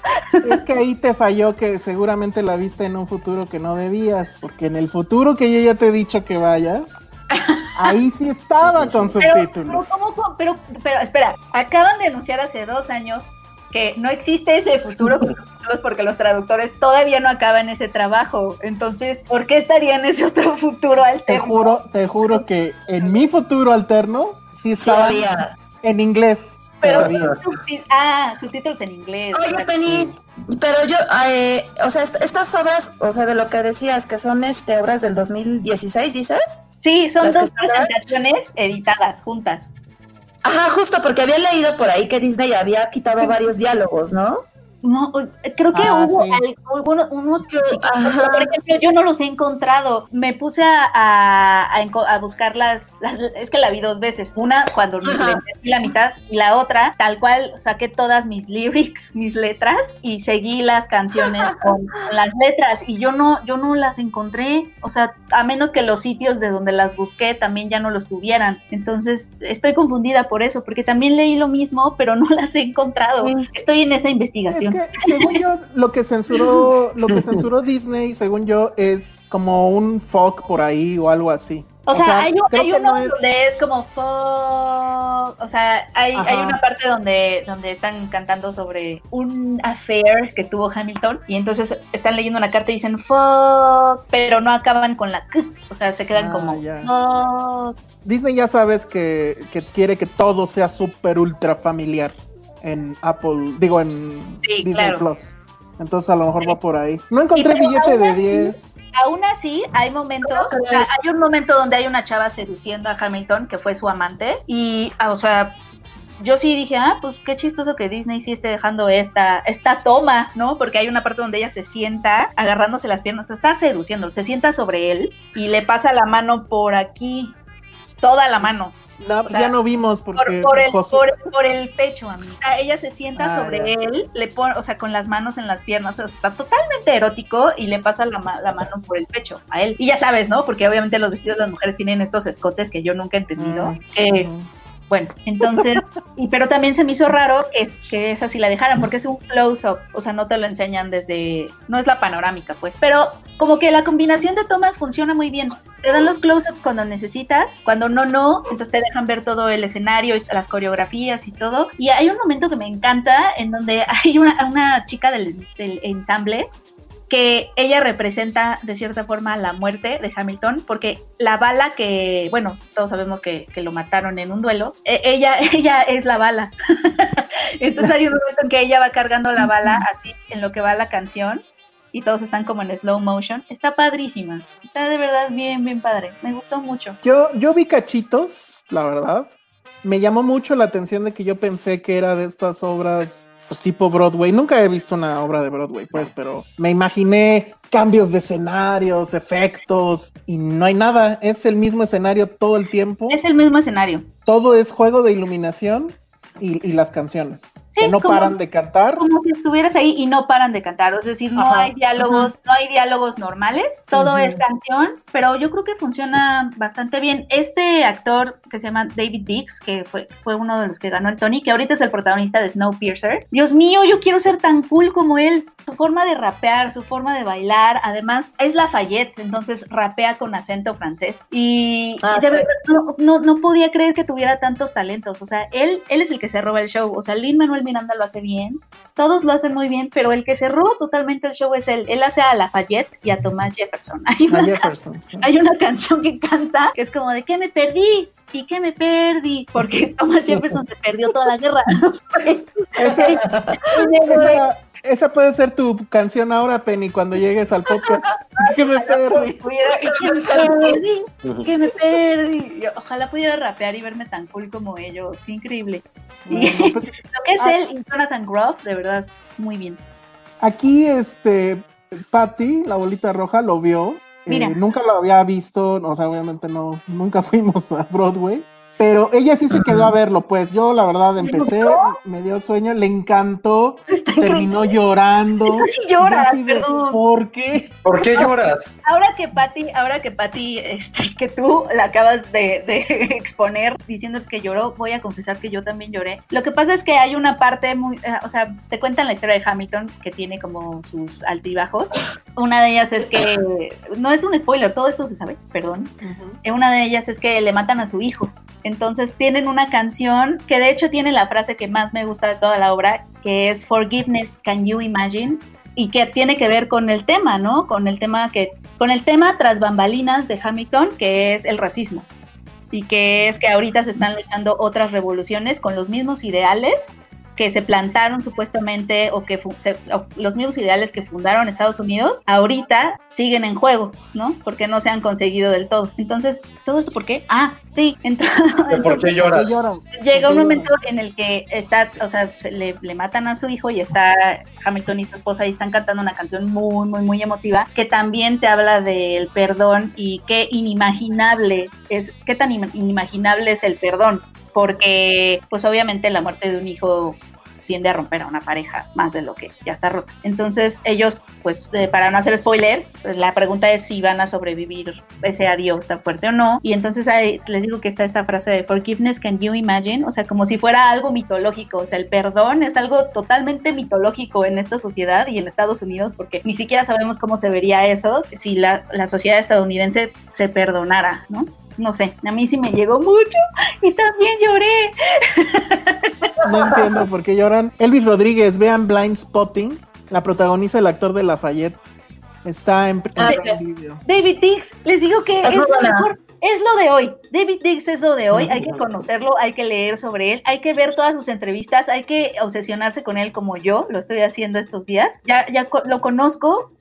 el otro día también lo, este, volví a ver un video donde no sé si han visto estos programas que está sacando John Krasinski de buenas noticias. A una niña que no pudo ver Hamilton le trajeron a todo el cast para que le cantara, ¿no? Y entonces todos están en su casa y yo me pregunto, o sea, yo veo a David T y digo, o sea, él está en su casa así, o sea, así se ve en su casa, así de cool, o sea, nada más se para y es cool. No sé, yo siento que no puedo, no puedo con gente tan cool, quiero ser cool. Pero no somos cool, Penny, acuérdate. Ya sé, Josué ya nos dijo que no tenemos ondita. Bueno, David Dix tiene toda la ondita que tú y yo no tenemos, la que no nos tocó, la tiene David Ah, chale. Oigan, ¿y cuántos millones tendrá Luis Manuel Miranda? Porque, o sea, a mí me llama mucho la atención que haya decidido, a ver, pues órale, ya va para Disney. O sea, siento que es como que nos dijera, ya esto ya valió. O sea, no va a haber teatro, no va a haber cine en un buen rato. Y, que, este cuate, el que le hace de rey, escupa tanto, hace todavía más peligroso ir al teatro, ¿no? Él escupa un buen, pero además creo que sí, eh, ya el coronavirus me ha hecho mucho Inception, porque mientras lo veo escupir, que yo, yo apuesto que es no he visto sus entrevistas, entonces, pero yo supongo que es intencional, porque él está haciendo una parodia del rey, pero sí sentí como no me escupas del coronavirus. Sí, es horrible. Pero además pues es increíble porque le canta a Estados Unidos como si se estuvieran, como si estuvieran en una ruptura amorosa. O sea, la canción que él canta es de, te vas a arrepentir y vas a regresar, este, arrastrándote, pero le está cantando a Estados Unidos. Está buenísimo. Bueno, pues eso fue nuestro viaje al futuro de, Hamilton. próximamente por ahí en diciembre se supone llegará Disney Plus a México. Exacto. Y, ya se podrá, se podrá ver. Entonces ahora vamos a hablar de otra serie. Esa creo que la vieron Josué y Ale. ¿Tú sí la viste, Josué? ¿Cuál? Misterios sin resolver. No. ¿O nada más la vio Ale? Pues intentamos ver un capítulo, pero pues, hueva. Ya después yo sí le seguí un poquito. Bueno, pues la serie va, es exactamente la misma premisa original de la de, la, de los ochentas. Este, se plantean como casos, eh, literal, misterios sin resolver. La diferencia de la, o sea, de esta nueva versión a, la original es que, si se acuerdan, en la original planteaban como varios casos, o sea, como que iban muy rápido, así de, a ver, empezamos con la historia de, eh, no sé, Susanita, que fue asesinada, y empiezan a recrear los hechos, ¿no? Terminan y luego empiezan con otra historia. En esta nueva serie, es una hora de un, de un suceso. A mí se me hizo eso muy cansado porque, ¿sabes? Como que siento que es demasiado rebuscado y llega un punto en el que ya no le puedes buscar. O sea, es como, ya entrevistaste a todo el mundo, ya sabemos qué pasó. Como que siento que nada más estás alargando las cosas para cubrir tu hora y la verdad es que no resulta nada interesante. A mí de verdad me aburrió muchísimo. Creo que el, el mejor capítulo de la serie es el que trata de los ovnis, el de la abducción se me hizo súper interesante. Más allá de que siempre es un tema mucho más interesante porque es diferente y demás, sí fue recrear como varias cosas, entrevistar a los niñitos que en aquel entonces pues dicen que se los llevaron los aliens y cómo la pasaron y, este, y las denuncias que hubo de, de, todos los testigos que hablaban a la policía y que la policía ocultó y demás. O sea, está interesante. Fuera de eso, sí me aventé como otros cuatro capítulos que dije, no puedo. Aparte, de verdad, son innecesariamente largos. Innecesarios, o sea, duran cada uno como cerca de una hora. E insisto, o sea, siento que es como, ya no tienes, o sea, ya no me estás diciendo nada nuevo, ¿no? Creo que valdría la pena más juntarlos, o juntar dos episodios en uno solo. Y, y listo, o sea, llega un punto, llega a ser como repetitivo y cansado. ¿Cómo se llamaba El- este cuate, el que está en la imagen? ¿Tú te acuerdas, Josué? No, ni- no me acuerdo, ¿eh? Híjole. Este, Ay, yo tampoco. ay, Porque él era el que presentaba los casos en la, Ajá. en la versión original. ajá. Y la silueta de él, de eso, y la silueta de él sale en el intro de la nueva versión. exacto. Eh, se llama Frank Porter, ¿no? No me acuerdo, la verdad. Creo que sí. Se escucha un Bueno. perro. ¿no? Perdón, es Patterson. Está, quiere jugar. Eh, no, a diferencia también es que, por ejemplo, en esta nueva versión no hay presentadores. No hay como un presentador que te diga, y pasó esto, y te está narrando. No, sino que eso, o sea, es meramente documental. Este, se va directamente con, lo- con las personas, o sea, entrevistarlas, a, a ver qué pasó. De repente hay algún policía y demás. Hasta ahí, ¿no? O sea, no sé, no, no, no es que me quiera yo clavar a que tenga que ser igual al anterior, pero digo, en comparación a mí, la Oye, verdad es. Hobbit dice, Hobbit dice, es un gran tributo. Tiene mal el doblaje como la original. Ah, No se me ocurrió verla en español. A lo Yo mejor ahí está el tema. No, ni a mí. Sí, es cierto. El presentador. Robert Stack decía, Ah, Robert dice, Stack. sí, Robert Stack. Es Robert Stack. Ajá. que era Elliot Ness. Yo la, yo intenté ver el primer capítulo, pero la verdad es que siento que el género ya lo, o sea, el true crime terminó rebasando este tipo de cosas, ¿no? Entonces que- creo que ya perdimos la inocencia. Y si el primer capítulo es de un tipo que se acaba de casar y que después de su, veda- eh, de su boda desaparece, es de, güey, pues se fue con otra, ¿no? O sea, no hay misterio ahí. No, se acabó. Pero bueno, no sé. O sea, sí siento que, que duren una hora es mucha flojera. Sí, no- eso nunca me esperé que duraran tanto.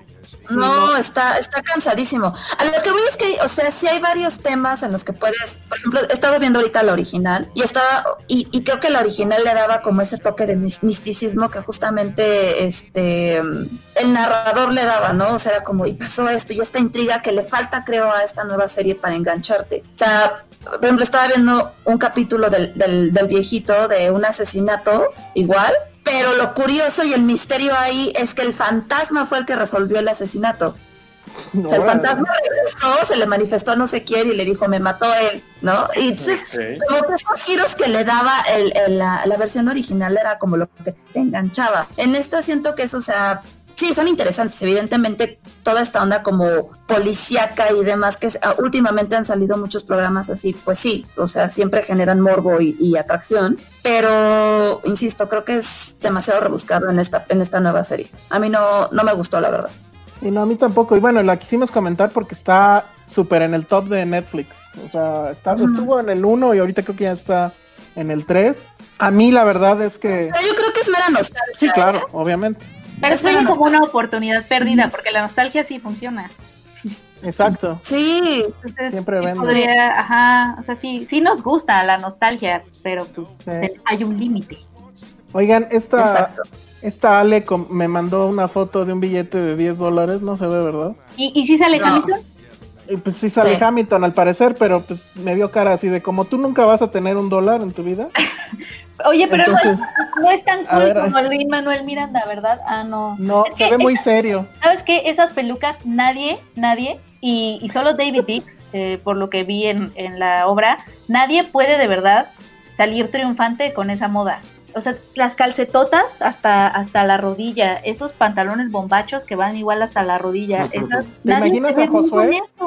¿Te imaginas a Josué así saliendo? Es que irse la, la obra de los la, la ropa de los hombres y, y sí me dio mucha curiosidad que solo David Dix se ve bien. Alguna vez sí me disfrazé así. ¿En serio? ¿Por qué? Para No. No, nos hicieron hacer como una representación de. No me acuerdo qué. De Thanksgiving o algo así. No, como del 4 de julio. O sea, como que estábamos viendo. Ah, era para la clase de historia. Y lo peor es que tuve, tuve que usar una, una camisa de mi hermana que tenía como holanes acá abajo. Y me hicieron, y mi mamá, mi mamá me hizo como una peluca de, no sé, algodón o de algún material raro que es como blanco, como tipo espuma. ¿Cómo podían tener tanta seguridad esos señores que fundaron una nueva nación? en ese outfit, o sea, Pues por eso la y fundaron. además, además Y se vestían así. Imagínatelos rapeando, o sea, porque eso es lo que pasa en Hamilton. Están rapeando con ese outfit y están teniendo sus juntas de gabinete en duelos de rap, como los de Eight Mile, pero con esas canciones y esos, esos outfits. Creo, que, Re- creo que eso vale la pena verlo. Rebeca, Rebeca Jiménez Calero nos, bueno, te felicita por la emoción de, pen- de, de que tienes con, con Hamilton, pero Muy también debo de decir que Rebeca también viajó al futuro y ella ya le hizo el servicio a la comunidad, no sé si sepan, de hacer subtítulos en español. ¿Eh? Pero, o sea, te, te aventó todos los raps. Al parecer sí. O sea, vi un tweet donde puso que como servicio a la comunidad y porque fue muy fan. Creo que ella sí la vio en vivo en, en Broadway en algún momento. Tengo entendido. Oye, muy bien, bueno. Rebeca. Creo que sí es un servicio a la comunidad gigantesco. O sea, sí creo. Porque hay muchas cosas que después eh, de leerlo sí me había perdido viéndola la primera vez, así como, como me Yo perdí. solo, solo espero que los abogados de Disney no le caigan en tu casa después de que dije esto, pero, pero todo bien ahí. Bueno, pues eso fue Misterios de los Desconocidos. Y se Luego- sigue colando Hamilton, perdónennos. Se sigue, se sigue colando Hamilton. A ver si ahorita se cuela Hamilton con esto. Eh, a ver, me voy rápido porque esta. Pero sí nadie la vio porque se estrena apenas el viernes. Y que se llama The Old Guard, que es la nueva película de Charlize Theron, que es eh, exclusiva de Netflix. Y que para no variar está basada en un cómic del mismo nombre, Old Guard, que es como la vieja guardia, ¿no? El- mi tema con esta película es el siguiente. Siento que ya, evidentemente vivimos en una saturación de películas basadas en cómics y de superhéroes y todo eso. Siento que faltan al menos, o sea, eso hace evidente que hacen falta, creo yo, al menos tres cosas. La primera, mejores historias. O sea, siento que las historias de DC Marvel como tal ya están agotadas. Eh, hace falta que haya más mujeres metidas en este asunto, creo yo, y, y el triunfo de Wonder Woman creo que es una señal de eso. Y lo tercero es que siento que necesitan estar mejor contadas. Entonces, esta película siento que por lo menos de esas tres, dos sí las cumple muy, muy bien. Y es, la película está dirigida por una chica que se llama Gina Prince Bythewood. Yo no, creo, había una película que se llamaba, creo que en, en la no sé qué de las abejas, El secreto de las abejas, que creo que fue es su película más famosa, no la vi. Y otra que se llama Love and Basketball, que también fue como que muy exitosa. Entonces, bueno, ella es la que dirige. El guion es del mismo personaje que creó el cómic, Greg Rucka. Y pues Charlize Theron y una chica que se llama Kiki Lane es, son las protagonistas. Entonces, tenemos una película de superhéroes donde la mujer es la protagonista, dos mujeres son protagonistas, dirigida por mujer. Y la verdad es que creo que eso sí lo hace muy, muy interesante. ¿De qué va? Resulta que Charlize es la jefa de un grupo de asesinos cuya característica es que no pueden morir. O sea, así como Wolverine que le disparan y cae al piso, pero de se vuelve a levantar porque se recupera y que se ve cómo se cae la bala y eso, igualito. Pero ellos llevan así siglos. O sea, hay un chiste donde el personaje de Charlize dice que ella es, fue la musa de Rodán, por ejemplo, y que pelearon con Napoleón y que pelearon en las cruzadas, etcétera. Entonces el conflicto aquí, que pues me parece que es así como de, güey, a nadie se le había ocurrido antes, pero en fin, hay un... Qué chistoso, ¿no? Ajá, no, pero bueno, el, el conflicto es eh, el, que no se le había ocurrido antes que el, el enemigo, el villano, es un farmacólogo de mucha lana Ah. que justo está buscando como que la cura para todas las enfermedades. Sí, sí, sí. Le pasan el video, hay un video de ellos recuperándose después de que caen atrapados en una balacera y pues dice vayan a buscarlos. Y eh, pues ese cuate lo chistoso es que es como un Mark Zuckerberg, ¿no? Que está siempre con su, con su hoodie. Y pues de eso va más o menos la película. Tiene, tiene además el, el otro asunto de que, bueno, una de las chicas es este afroamericana, que es Kiki Lane, que es también la protagonista. Los otros dos, dos de los otros chicos del grupo son una pareja homosexual. Y bueno, y todo esto parecería que es el clásico check, check, check, check, ¿no? De, corrección política o, o lo que sea. Pero la verdad es que siento que en la, en la historia está muy bien eh, manejado este asunto. O sea, no se siente algo impuesto. Es bastante, bastante orgánico.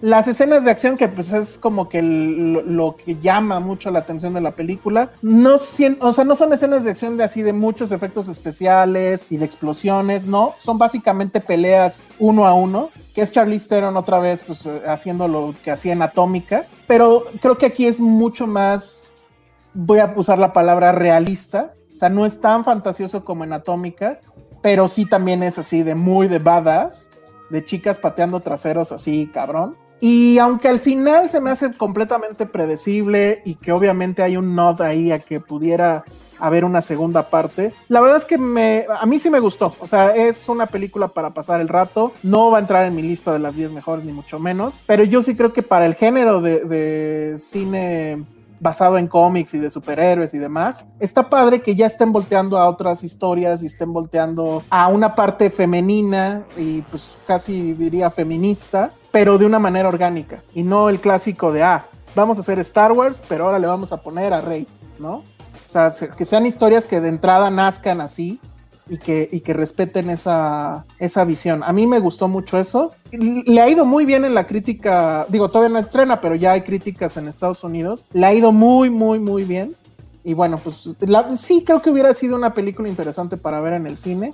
Pero bueno, se estrena en Netflix este fin de semana. Y a mí sí me gustó. No sé si la... ¿Tú sí la pudiste ver, Josué, o, o ni se te antojó?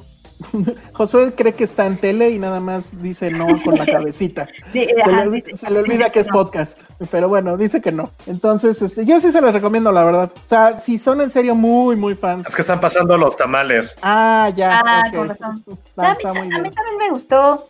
Eh, ¿Sabes qué pensé mientras la veía? Que... Ah, ah, ¿tú sí la viste, Penny? Yo sí la vi. Ah, eh, yo pensé que no la habías visto, ¿no? pues entonces a ver, ¿tú qué opinas? O sea, a mí, a mí también creo que también es para pasar el, rato, pasar un buen rato, o sea, es como tú, como tú decías, ¿no? Es, es una película que inserta a las mujeres en el género de acción y obviamente no son cosas que no hemos visto antes en dicho género, pero creo que, creo que tiene algo, varios aciertos. Cuando yo la, la vi, lo que pensé fue que era como un poco nuestro premio de consolación, no un premio malo de consolación, pero mm. ya ves que este año iba a ser el año de los blockbusters de mujeres, ¿no? O sea, Mulan, Black Widow, eh, Wonder Woman, o sea, este iba a ser el verano de los blockbusters dirigidos este, por mujeres y que iban a tener heroínas y pues mm. como que un poquito Charlie Theron vino a, reemplazar a todas esas heroínas que no tuvimos, ¿no? Desde... Pero pues por culpa del coronavirus. Por culpa del coronavirus, exacto, ajá. O sea, como que este iba a ser un año muy diferente en cuanto a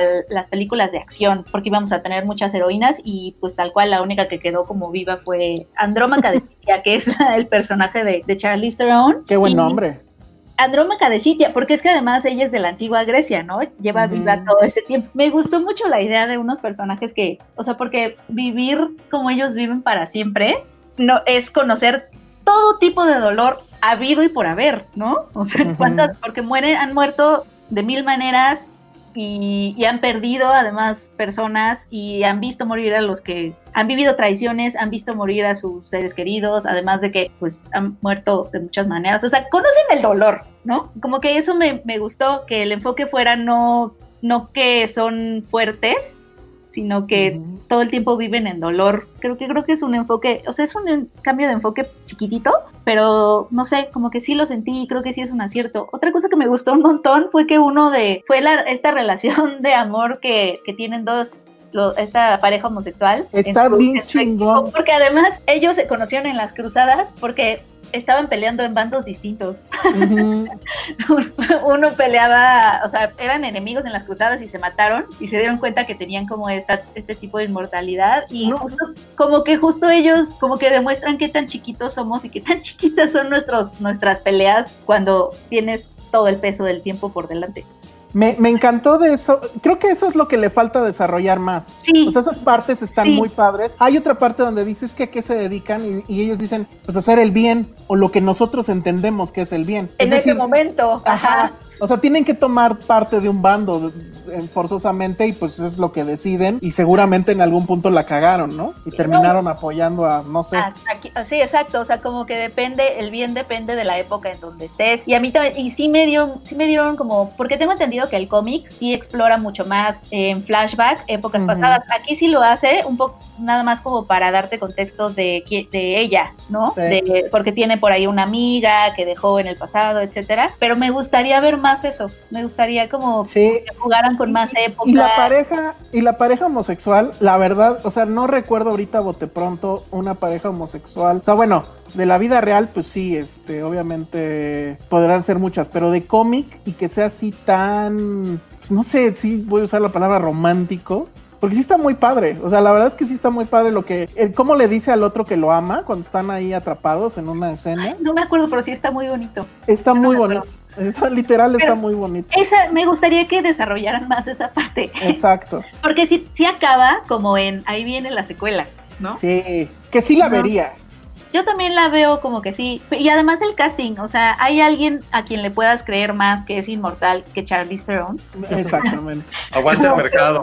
Creo que no hay nadie que pueda venderte mejor esa idea que Mercado. Charlize Theron. ¿Estás de acuerdo? Sí.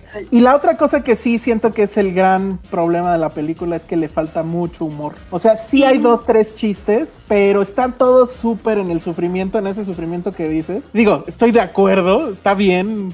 O sea, resulta que al final vivir para siempre no está padre, pero, güey, o sea, échale un poquitito más de chistes y tendrías una película casi perfecta del género, creo. Pero sí, sí me gustó. No, A mí- nada, a mí- nada A mí también es un, es un, o sea, la pasas bien. Igual no va a entrar en mi top, pero sí la pasas bien. O sea, la pasé mejor que en Ant-Man and the Wasp y no voy a, Ah. no, nunca se me va a olvidar eso, ¿no? Es o sea, tu Ah, me la coco. pasé. Ant-Man and the Wasp, exacto, es mi coco. Si lo, si pasan Ant-Man and the Wasp, ya están al otro lado. O sea, Ay, pero esa- muy baja. O sea, Justo, justo Ant-Man and the Wasp tiene mucho humor, por eso gana. Solo, solo una secuencia que sí creo que es excelente, que es la de Michael Peña. Lo debieron de haber dejado a él toda la película, pero hoy no. A ver, voy a, voy a leer esto, ¿eh? Conste, que es, es una pregunta del público. Son tus preguntas. Roy San Martín dice, Penny y Ale, si Charlize llega y les pide tener una noche con ella juntas, o sea, como las tres, bueno, no sé. O sea, juntas Sí, viendo, viendo The Old Guard con pizza. Ajá, lo Exacto. mejor. No. Yo, sí- yo sí quisiera ser amiga de Charlize Theron, ha de ser, uno se debe sentir como súper afortunado. Tú, Ale. Seguro, seguro yo le llego al ombligo, eso debe ser altísima. Sí, no, Ay, Peña la pantorrilla entonces. Ay, no, Carlos, amigos, si te gustó Ant-Man and the Wasp, está perfecto. Solo yo- Solo a Penny no le solo, gustó. solo ella y yo tenemos una relación complicada. Estás mal, Ay, Penny. estás que mal, es que Carlos. me dormí toda la película. Estás mal, Carlos, pero te respetamos. dice. No, tú estás muy bien si te gusta lo que sea, está perfecto. Acuérdate que. Entonces, yo estoy bien si no me gusta Hamilton. A ver, responde Entonces, eso, Penny. ¿Estamos estoy bien si bien. no nos gusta Hamilton? Pero no pueden decir si les gusta o no porque no la han visto. O sea, ¿de qué hablan? No, de antemano, de antemano. ¿Sabes que hay cosas que de antemano no te van a gustar? Es como, por No, ejemplo, ¿qué tal si te digo, Penny, una malteada de chocolate, clara de huevo? Eh, espérame, es que sí la probé y fue asqueroso. Aceitunas Tenía como Ajá, aceitunas. y aceitunas. ¿Te gustaría probarla? Pero con clara de huevo. O sea, ¿Es, es real lo, cosa de la- es- lo del huevo? Hay dos cosas diferentes. Si, qui- si quisiera probarla o si yo creo que me gustaría o no. Esas son dos cosas diferentes. No, no, no, no, yo- quisiera no, probarla, pero no sé si me va a gustar o no. Pero no quisiera probarla. Pero de antemano Sí, ya la odias. No pueden decir eso, o sea, y el factor No. sorpresa así de, oh, me O sorprende sea, que me haya claro, gustado. José, en- existen los prejuicios, ya lo sé. No, no, pero no son prejuicios en el caso de ustedes, es que no les gustan los musicales. Pero a ver, yo sí tengo mi disculpa. Te juro que lo intenté. Sí, Elsa lo O sea, intentó. 10 minutos. Sí, es que creo que, por ejemplo, mi pa- a mi papá no se la pondría porque a mi papá tampoco le gustan los musicales en donde cantan todo el tiempo. ¿Podemos leer lo que dice Ericito, Josué? Sí, está muy cagado. Ericito dice, yo se aceptaría una noche con Charlize, le haría unas uñas divinas. No manches, sí. Hay que invitar a Éxito a esa noche con pizzas y Charlize. Imagínate que Sí, yo sí he fantaseado. Por favor, no me juzguen. Pero yo sí he fantaseado con que se, con que se acabe el mundo y no le, o sea, a mis celebridades favoritas no les queda de otra más que convivir conmigo, porque somos los únicos en el planeta. Pero entonces no les va a quedar de otra que más que ser mis amigos. Entonces, sí, o sea, he fantaseado que mi, que soy amiga de mis celebridades favoritas, pero porque se acabó el mundo y no les queda de otra.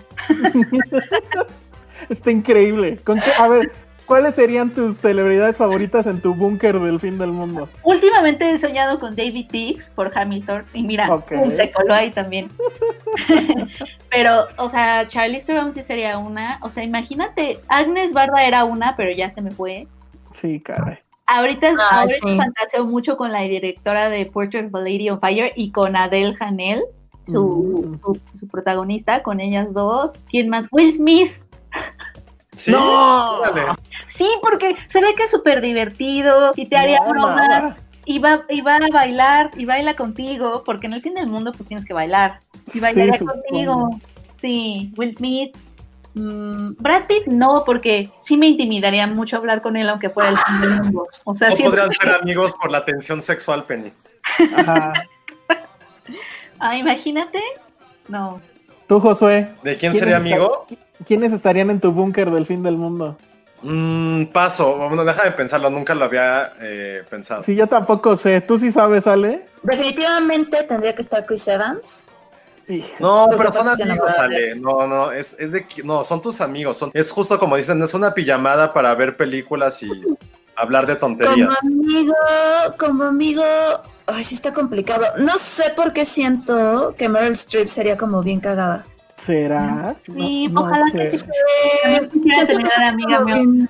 Sí. Ajá, Dice, se me hace. eh, dice eh, Carlos, una Ajá. pijamada viendo Ant-Man and the Wasp. Con Charlize Theron. Comiendo Ant-Man and the Wasp. No. Bueno, si nos vamos a dormir y tenemos la pijama, está bien. Oye, y Roy San Martín hizo la misma pregunta, pero al revés para mí y para Josué. ¿Con qué actor estaríamos dispuestos a pasar Ay, una noche? yo tengo como 80 actores, o sea, esa película, esa pregunta para mí no es tan válida. Yo, yo iba, yo hubiera dicho hace mucho sin chistar Fassbender, pero la verdad es que ya, o sea, se casó y ya no hizo nada, ¿no? Ya está completamente Fassbender- desaparecido. Sí, ¿Qué tal que está viviendo su vida? O sea, Fassbender. No, Está- no puede. Él está es nuestro. Ah, él es nuestro. Está en un búnker, imagínense esa tensión. Uf, sí, sí. Fassbender en el, en el búnker. sí, sí. No, ¿saben quién es? Pues lo último. John Hamm. John Hamm creo que ya ocupó el lugar de John Fassbender. Ah, no manches, él sí sería un gran amigo. Y ese güey se ve que es muy cagado. Ese güey sí es muy cagado. Él estaría bien en el búnker. Sí, con él totalmente. Yo, yo creo que de amigos, creo que podría ser amigo de tres personas. Siento que puedo ser muy buen amigo de Jonah Hill. Mm, Jonah Hill estaría Ah, cagadísimo. Ay, yo de su hermana, Vinnie Feldstein.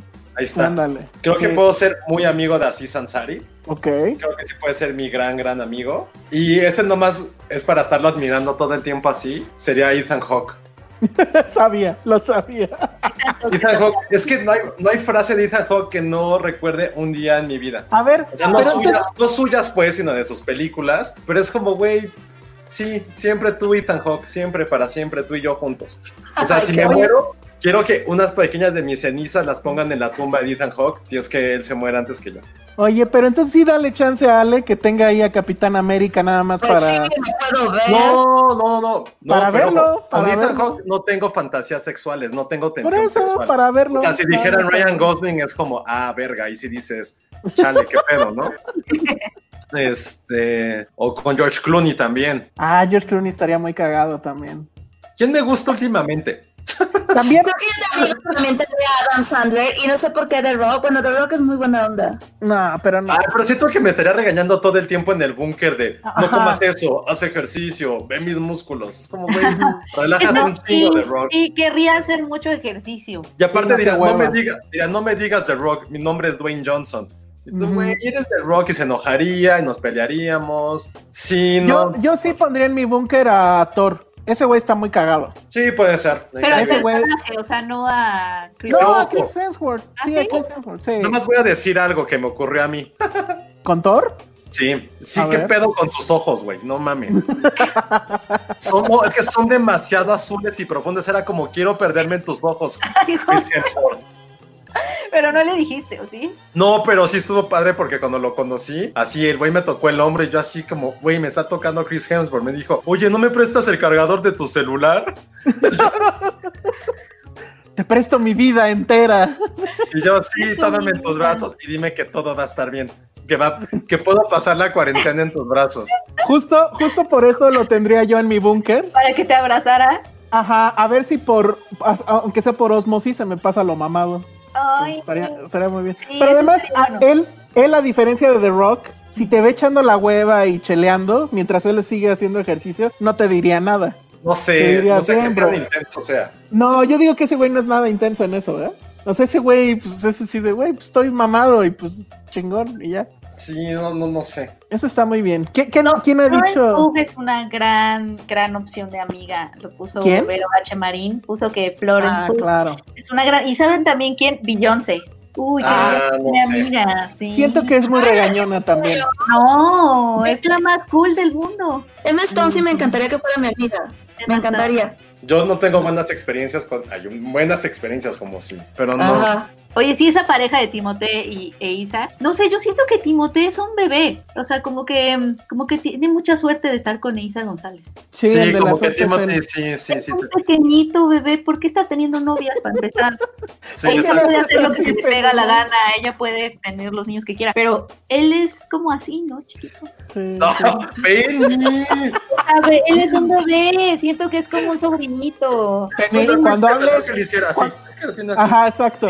Penny, No, cuando hables, pero es un bebé. No, ay, qué cuando hables, cuando hables de un hombre, Penny, y que quieres decir que es pequeñito, porfa Es no le hagas así.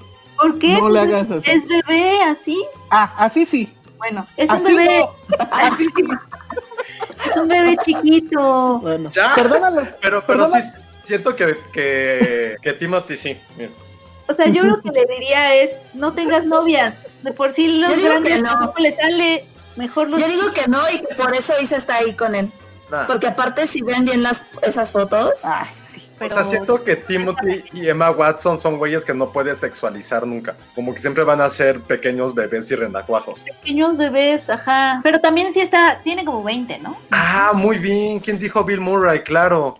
Sí, es lo que estaba viendo. Ah, Bill bien. Bill Murray Sí, y Jim bien. Carrey. Eso estaría muy bien. No, Jim Carrey siento que está loco y a los dos días va a, snap, Ah, va a hacer yo un snap también. y va a destrozar las cosas. eh, Bill Murray yo no lo pondría en mi búnker porque siento que no hablaría. O sea, o sea como Está que bien. no querría hablar conmigo. Dice Nora Rodríguez, Adele para bajar de peso. Sí, yo también. Es. Aquafina, también dice Eduardo García. Esa es buena. Creo que está bien. Aquafina está padre, sí. Ajá. ay, ¿saben qué? También a Keanu Reeves. Keanu, sí, pues Ya sí. sí, a él sí sal- hay que salvarlo. Pero, pero siento que él se pondría triste de repente. Sí, Ah, yo estaría con él, yo estaría abrazándolo. Sí, pero está no vale bien. la pena nada. Sí. está bien que traiga la melancolía búnker. Sí. Sí, Pero ahora la pregunta es con quién no pasaría en el búnker. Ay, pues ahí hay un chingo. sí, hay un montón. Ay, con Brie Larson. Con Ah, sí. Larson, definitivamente no. Sí, yo también con Brie Larson. ¿Tú con quién Claudio. no? Con The Rock Está- ya dijimos que no por intenso. Harrison Ford dicen. Ay, no. Ay, no, a, a él sí lo pondría en mi búnker porque salvó a, a Estados Unidos en avión presidencial. Nunca lo voy a olvidar. Pues entonces a Bruce Willis, porque también salvó al mundo en Totalmente, ellos están. Ah, me quieren. Ay, ¿quién me cae mal? A Jim Jarmusch. ¿De directores a quién? Pues a Scorsese, ¿no? No, ¿A Scorsese no? no, yo A no. Scorsese sí. Que te cuente todas sus historias. Sí, Claro. Se te van a morir en los brazos. Que, que te cuente. Ale, no mames. ¿Qué dijo? Ale? Se te va a morir en los brazos. Que no se me Hijo, muera ¿qué? nunca. Ya vete de aquí, Ale. Estuvo horrible eso, Alejandra. No, pero Sí. Ale tiene No. razón. Nunca No, con Nolan. O sea, yo sí. O sea, Scorsese te contaría sus viajes en Qualuts, sus pasones, sus fiestas. ¿Imaginan esas fiestas? Con aparte- yo no, yo no sí. estaría jamás con Kanye West. A él sí no, No. lo entrar a mi búnker, pero nunca. Ah, O- obviamente Donald Trump. Hoy y con dice con, con Iñárritu, sí, tampoco yo. No. No. Mm, No. Con, con Cuarón tampoco porque te grita. ¿Te gritaría? ¿Crees que nos gritaría? Con Oye, Guillermo del Toro, Na- obviamente Nadie sí. dijo Guillermo del Toro hace rato, ¿eh? Con Guillermo del Toro, obviamente sí. Pero va a haber menos espacio en el. Oh, bueno, ya. No, pero Eres horrible. pones a Adele con, con Guillermo del Es Toro. que en el mío no puede estar, Penny, porque ahí sí ya nada más cabemos nosotros dos. o sea. Tonto. Ah, ponemos a Adele con Guillermo del Toro y conmigo. Está bien. Y te te aseguro que vuelve a engordar Adele. Te aseguro. En lugar de bajar de peso, la convierten otra vez. Está muy bueno. Con Nolan, no, qué castre, ¿no? ¿Qué onda? ¿Sí? Fue No Nolan gritando algo. Sí, fue Nolan, se coló Nolan. Sí, no Bueno, pues ya, Sí.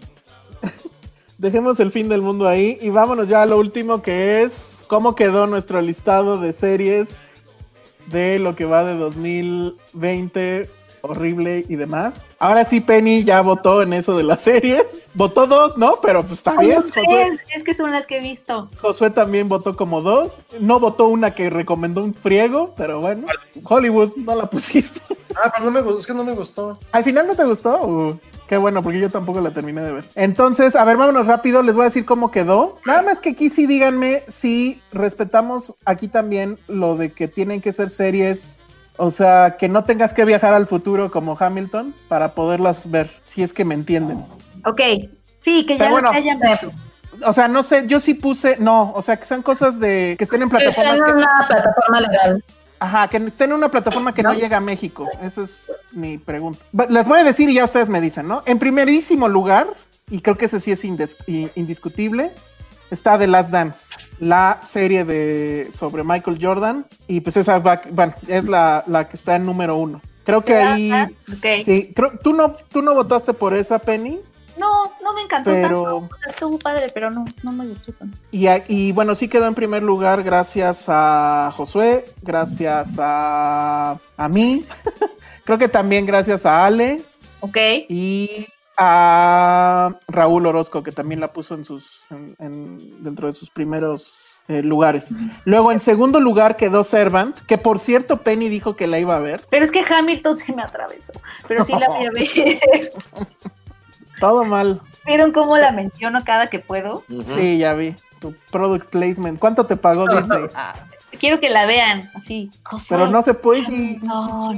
Sí, no cuando viajen al futuro y la vean. Ah, bueno, ok. Entonces, en segundo lugar quedó Servant. La verdad es que creo que eso está muy bien. En tercer lugar quedó Kingdom. Y eso sí fue por obra y gracia de Ale y Josué. Es que en serio, tienen que ver Kingdom. Neta, les va a volar la cabeza. ¿Qué Les es vas- Kingdom?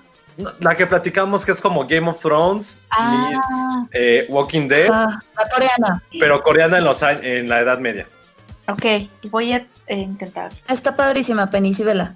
Ok. Sí, sí, me, ah, neta sí es muy, muy buena. En serio, está. Es muy adictiva. Es lo que pudo haber sido Game of Thrones en las últimas dos temporadas. O sea, porque todo pasa rápido y te emocionas y no quieres que les pase nada. Y ves a un güey que, te- que así te identificas y luego ves que es zombie o no es zombie. Es muy buena, en serio. Oh. Sí. No, y grandes batallas, de verdad, ¿eh? No es como que se resuelva así de, bueno, ya. Ok. Está bien padre. Luego, gracias a Penny, porque la puso como su top 1, Ujú. tenemos Upload. ¡Eh! Oye, es que de las que no me gustó. Está bien, es muy buena premisa. Pero, o sea, ya si veo The Servant, ¿la puedo cambiar? No. De que ya. Ya No, pues. eh, No te va a dar yo- tiempo. Ni modo, upload, upload, ni modo. Sí, es que Servant sí la tienen que ver, ¿eh? En serio, son clases de cómo se maneja el suspenso y yo insisto, es el gran regreso de, de Shamalayan. Pero, nada bueno, más hizo un capítulo. Hizo dos. No, hizo dos. El No. nueve, ¿no? Ajá, el primero y el, y- y el penúltimo. Pero no importa el porque... creador, ¿no? No, Ah. el, cre- el creador es otra persona, pero es como lo que pasó con David Fincher y en su momento House of Cards. O sea, House of Cards él dirigió dos o tres. Él no es el creador. Y aún así, pues la personalidad de lo que hace David Fincher pues, se va permeando durante los todos los capítulos de la serie, ¿no? Ya. Es, es- creo que esa es como que la fórmula, porque pues tampoco pueden dirigir todos porque pues no sé, no, les da no les da tiempo. Luego después se- Perdón, paréntesis de The Servant. Nos dicen, Servant es como Sideways meets Chef meets la niña de Lara recién bañada. es una gran descripción. Puede ser, puede ser. Una gran Yo. Yo sigo enamorado de la casa de, de estos cabrones. Yo sigo enamorado de la niñera. Cañón. Oye, sí es cierto, yo no he visto High Fidelity. No en el top, porque nadie votó por ella excepto tú, Josué. A ver, No, ¿cómo, yo, cómo, cómo? no, yo, yo jamás la voy a ver. High Fidelity. Ah, sí es cierto, es que nadie, No, es que también nuestros propios sesgos. Amigos, acuérdense que esta es una lista y toda lista tiene sus pro- sus, sus particularidades. Acuérdense que, es. que solo es lo que hemos visto. Por eso está upload. Por eso está Upload. No, y por la posición en la que la ponen. Porque pues la ponen en los tres primeros lugares, pues ya. No, no, no. ¿no? Hace que le dé muchos votos. Después, también por esa misma situación, es que aquí sí se dispersó mucho. O sea, muchos vieron muchas cosas, casi no hay coincidencias. Oscar, digo, Raúl Orozco votó por Tales from the Loop, que es la serie de Amazon. La puso en primer lugar y por eso alcanzó a llegar al número 5. Entonces yo la verdad no la he visto, la intenté pero no, no, no conecté. Y él es un ferviente defensor de esa serie. Hay un texto al respecto en filmsteria.com, entonces se los, se los recomiendo. Después ahora viene una que a lo mejor, pues si quieren la sacamos de la lista, pero bueno, es Depths, que esa sí solamente se puede ver en Hulu, pero es una gran, gran, gran serie, que es, eh, creo que es del mismo director de Moon, ¿cómo se llama este hombre? Duncan Jones. Creo que sí es él, ya no me acuerdo, ahorita lo checo. Pero la premisa es. Es que como. Es que ni siquiera he querido hablar de ella porque los spoilers están muy complicados. Digamos que es una serie que sucede en un futuro cercano donde hay una compañía muy misteriosa que ya está haciendo experimentos con computación cuántica, que de hecho eso ya en la realidad existe. Microsoft y Google ya tienen computadoras este, de ese estilo. Y como un, digamos que llega una nueva persona a ese área súper exclusiva y algo le pasa, digamos que desaparece y su novia tiene que averiguar qué pasó con él y por qué desapareció o por qué lo, lo desaparecieron. Oh. Pero es muy, muy, muy buena serie. Te mantiene en un suspenso también. No, a lo mejor no tanto como, como Servant, pero sí, sí está. O sea, sí, sí estás. Sí la puedes binguachar sin ningún problema. No, no es este. Perdón, no es el de Moonlight, es Alex Garland, que es el de Ex Machina y, y Annihilation. Pero bueno, esas se las. Yo se las recomiendo muchísimo. Después, también porque Penny la puso en un lugar muy alto, quedó Snowpiercer. Ah, está buena Snowpiercer. Me está gustando. Después no sé por qué quedó Queer Eye. Ay, porque buena, yo la buena. puse también. Yo voto a favor de esa. Voto por esa. Muy bien, Penny.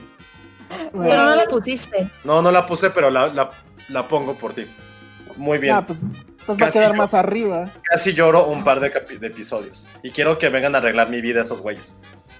¿Qué tengo que hacer para que vengan? ¿Me pueden Es una buena nominar? pregunta. ¿Me pueden nominar todos? Oye, yo también quiero que vengan. Y si nos Ah, porque ya hay mujeres que salen, sí, cierto, puede ser. Sí, porque sí, que vengan y me ayuden con mi vida. No sé qué Sí, No hacer. sé, que no sé venga. qué tendría que pasar. Nomínenos y que a todo Finsteria. Ayuden a todos. Sí. Bueno, luego también porque yo la puse muy alto, pero pues igual es podría ser dudoso. eh, High Fidelity. Sí, me parece que es una muy buena adaptación al. Pues yo supongo que al texto original, o no sé si el- la película. La verdad es que creo que para mí terminó. Y José me va a odiar, pero sí terminó siendo, creo que, mucho más interesante que la película. No es. Evidentemente son terrenos diferentes porque la serie tiene mucho más tiempo para desarrollar el personaje, cosa que no puede tener la película. Pero creo que sí aprovecha muy bien, justo que tiene el tiempo y los recursos y, y lo hace increíble. Es de las series con las que mejor me he pasado esta pandemia, que también es muy binguachable. El soundtrack está increíble y creo que es una muy buena actualización a ese asunto, al asunto de cómo llevas un- el rompimiento de una relación, esa misma relación con la cultura pop, etc. Entonces Josué nunca la va a ver, pero creo que sí debería. Luego, allá al final, en el número 10 quedó Defending Ja- Jacob, que Esa yo no la he... Exactamente. Yo la Yo vi. no, yo no la he visto, pero muchos en el, en el chat nos han, nos han dicho que deberíamos de verla. La empecé a ver, pero la verdad es que no me enganchó. La sí voy a terminar. con el libro, ¿eh? Sí cambia. ¿De, de qué? Sí, sí de, cambia. ¿Defending? Defending Jacob. Me gusta Ah, más cómo termina el libro, No, no, pero no. está bien. Yo no he leído el libro, pero ya que me lo contaron, sí prefiero el del libro. ok. Pero no está mal. A partir, Sí, de, véanla. a partir de la mitad de la, de la lista ya son solo menciones de una sola vez, pero que se ordenan a partir de en qué posición la pusieron. Después de esto siguen, que bueno, ya no entran en el top 10 obviamente, pero los quiero mencionar nada más para como que referencia. Central Park, que es una serie que está en Apple TV Plus. Pero tengo entendido que también es un musical, es un musical animado. Sí. Entonces, bueno, ese Raúl Orozco fue el culpable de eso. Como Hamilton. A ver, a ver si de aquí a que ya acabe el podcast puedes mencionar otras tres veces Hamilton. A ver, a Hay ver, a que, acabe el mes. Or- orgánicamente, Penny. A ver, orgánicamente. a ver. Luego, una que a mí me gustó mucho, I Am Not Okay With This, que es serie igual de superhéroes, pero que está muy padre, que tiene Mm. una onda como de Carrie, este, de Palma, etcétera. Little Fires Everywhere, no la he podido empezar, pero eso... Yo sí voto por esa. Ah, muy bien. Yo Sí. voto por ella. Luego otra que no sé quién la puso, Spinning Out, no sé ni de qué va, es ha haber sido nuestros Ah, colaboradores. Después puse de Eddie, que pues, sí, sí me gustó, la verdad. Luego está Home Before Dark. No entiendo quién votó por eso. No entiendo por qué te gustó esa cosa, Ale, neta. Está Sí, está- padre. Es como Scooby-Doo con una niña en vez de Scooby-Doo. Ah, no es Scooby-Doo, güey. No manches. muy o sea, es no real, pero. Lo peor es que sí es una historia real, efectivamente. Pero bueno. Eh, está The Great. Sí. ¿No han visto The Great? Vean The No, Great. No. porque todavía no sale en México. No, ya salió en México, está en Stars. The. Great, The, The Great es una, es una trama histórica. Es eh, la historia, muy entre comillas, de Catalina la Grande, que ella eh, se casa con el hijo de Pedro el Grande, no me acuerdo cómo se llamaba, que es el, el rey de Rusia. Y esa es del mismo guionista de The Favorite. Oh, O guionistas o productores, pero tiene toda la Mm, onda de The. Favorite. oh, Nada más que es muy, mucho más como con humor, mucho humor desatado. Sí. Pero está muy padre porque ella, que es esta Elle Fanning, llega pensando que, porque es una persona muy ilustrada, lee libros, trae ideas de la revolución y de, eh, ha leído a Maquiavelo, o sea, así toda la onda progre, por así decirlo, de la época.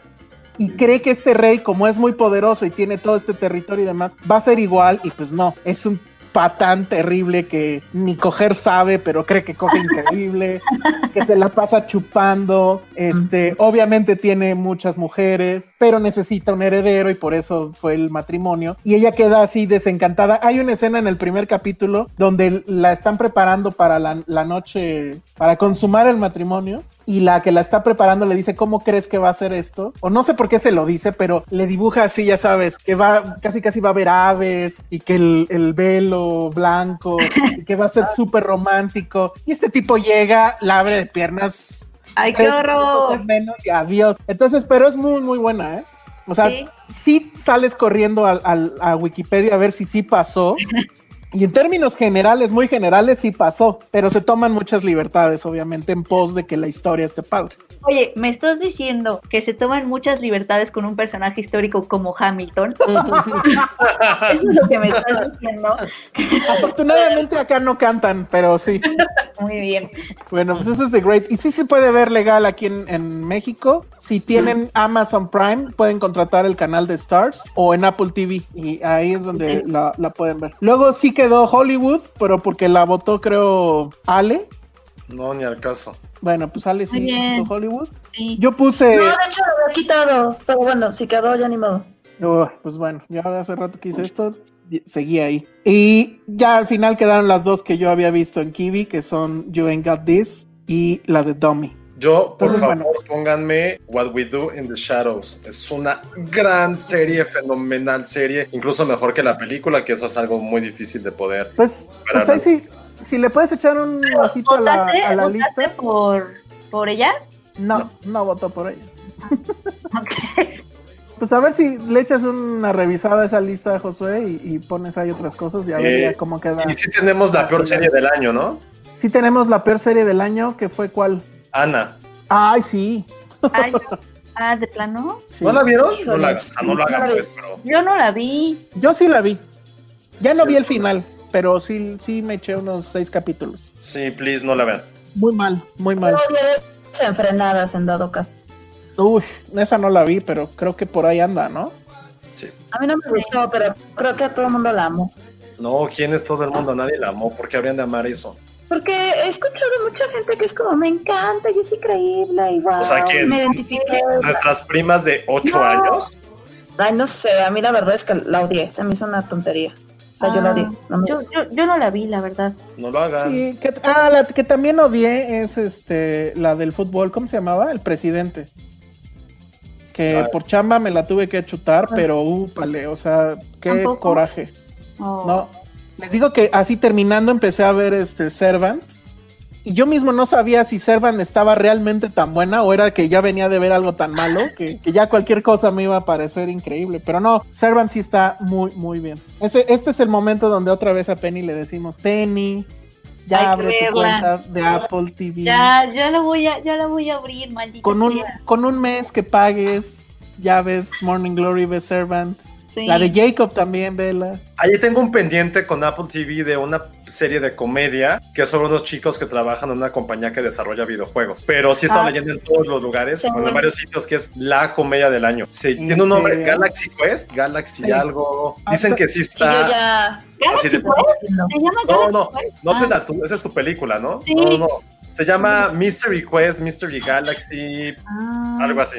Híjole. ¿qué, peli- qué- qué películas son las que más esperas? Son las que Se llama. Mythic Quest. Gracias, Jaime. Mythic Quest. Ah, ok, Sí. Mythic Quest. Yo vi el primero, de lo que se trata es, es una empresa de software que diseña un videojuego eh, que es muy muy famoso y que va a lanzar justo la versión 2, me parece. Me recordó mucho a, ¿cómo se llamaba la de... Ay, ¿Y ahí sí? Sil- Silicon Valley. Me, me recordó mucho porque es un poco lo mismo. Sí está chistosa, pero no. La verdad es que dije, "Bah, algún momento veré otro. Son capítulos de media hora, eso es lo bueno. Y lo que sí está muy cagado es que, o sea, sacan el juego, pero antes se lo dan al crítico de videojuegos. Y el crítico de videojuegos es un pinche chavito de 10 años. Y su opinión puede tumbar a la, a la industria o encumbrar a estos güeyes. Justo lo que nos dice Jaime, que hay un programa, que hay un, eh, el último programa es de, está hecho en Zoom. Y sí, también leí, no me acuerdo en qué página leí que sí era así como, este es el maldito futuro. Lo que acaban de hacer estos güeyes es como va a ser la televisión en un futuro. Ay, Lo voy a Entonces, yo sí le tengo muchas, muchas ganas, pero pues es que no hay tiempo para muchas cosas ahora. Sí, y de hecho hoy viernes tiempo, este, hoy viernes tiempo podcast también estrena este Tom Hanks una serie ahí. Ahorita les digo cómo se llama. Se llama Greyhound. Exactamente. Ah, sí. ¿Ya la pudiste ver, Penino? No, pero sí, sí la quiero ver. Sí, la quiero ver yo también porque pues Tom Hanks, ¿no? Entonces, Ah. este, ¿En dónde es Greyhound? en Apple, por... En, Apple en Apple TV, donde también está Central Park, en donde, en donde protagoniza David Diggs de Hamilton. Sí, sí, No, es que ya no. sí, sí. Apple TV, Central Park, David Diggs, Hamilton. Fue como tus seis grados. Sí. Muy, muy forzados esos 6 grados. Pero bueno, pues ahí está. Con eso nos despedimos. Ya duró esto otra vez Sí, dos un siglos. pero los Este, amo. Sí, qué bueno que pudimos estar todos. Para la otra les prometemos que Ale se va a escuchar mejor. Siento. Yo escucho y- a Ale bien. No, yo lo escucho terrible. Y luego se escuchan unos platos, se escuchan unos perros.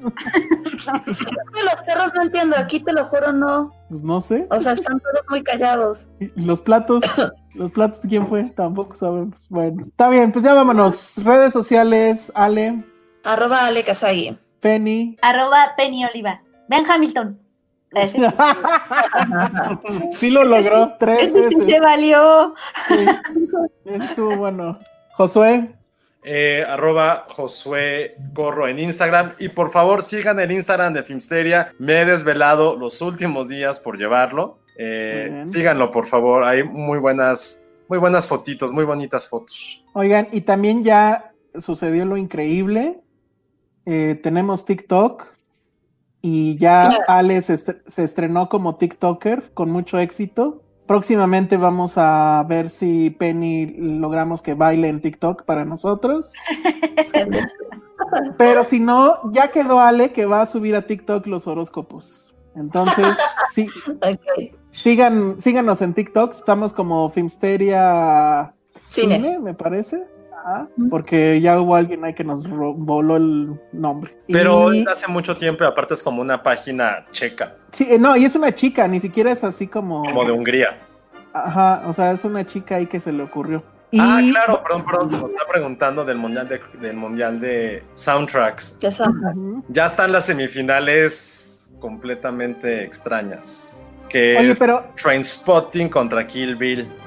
órale, yo sí Y- sé por quién voy a votar. Viernes, viernes, ¿eh? Fiebre de sábado por la noche contra La La Land. Uy, la final va a ser La La Land Trainspotting, creo. No, no creo que gane Kill Bill. Kill Bill es mucho más grande. Para mucha gente, pues. Ajá. Yo ya Bueno, ni va a me estar peleo bueno. porque la neta perdieron los que yo quería, pero bueno, gracias por tu participación. Ale. Los últimos, los últimos, o sea, los tres primeros lugares los va a bailar Ale en el TikTok.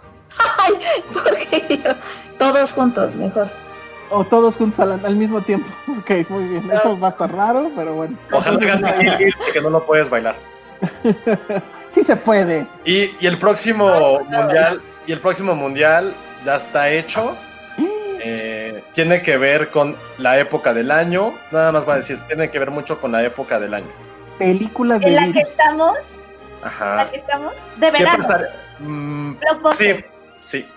Musicales. Eh, adiviné. No, blockbu- Eh. blockbusters. Que creo que. Y lo armé para que la Trátame como, como Y lo armé para que los fanboys sufran. Todos los fanboys van a sufrir. Ah, muy bien. Ok. Sí, si. Hamilton hubiera estrenado en cine, hubiera sido un blockbuster, Penny. ¿Sí qué? Sí, yo creo que sí.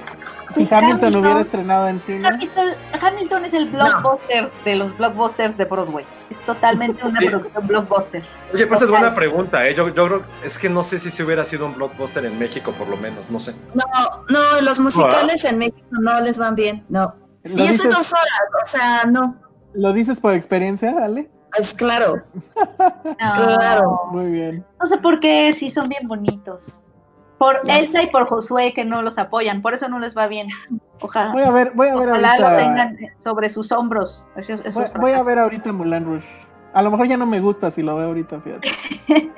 Ahí les contaré. Bueno, pues es eso. Síganos en nuestro canal de YouTube, que es donde están viendo este podcast. Si nos escuchan, pues también es en Spotify. Eh, síganos en el canal de YouTube. Si no se han suscrito, por favor suscríbanse, nos ayuda mucho eso. Si le dan eh, pulgar arriba también. Tenemos ahí una entrevista justo con los directores del el documental de Walter Mercado, que la verdad es que creo que está bastante bueno. Y pues nada, es creo que todo. Muchas gracias por escucharnos, por vernos y nos vemos en la próxima. Vean el Bye. documental de, de- de Walter, está, está bueno. Adiós.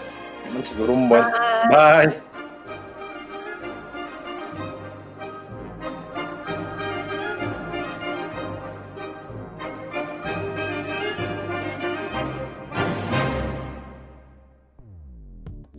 Dixo presentó Filmsteria, con Penny Oliva, Alejandro Alemán y Josué Corro. La producción de este podcast corrió a cargo de Verónica Hernández. Coordinación de producción, Verónica Hernández. Dirección general, Dani Sadia. Hey, it's Paige DeSorbo from Giggly Squad. High quality fashion without the price tag. Say hello to Quince. I'm snagging high-end essentials like cozy cashmere sweaters, sleek leather jackets, fine jewelry, and so much more. With Quince being 50 to 80% less than similar brands. And they partner with factories that prioritize safe, ethical, and responsible manufacturing. I love that. Luxury quality within reach. Go to quince.com slash style to get free shipping and 365 day returns on your next order. Quince.com slash style.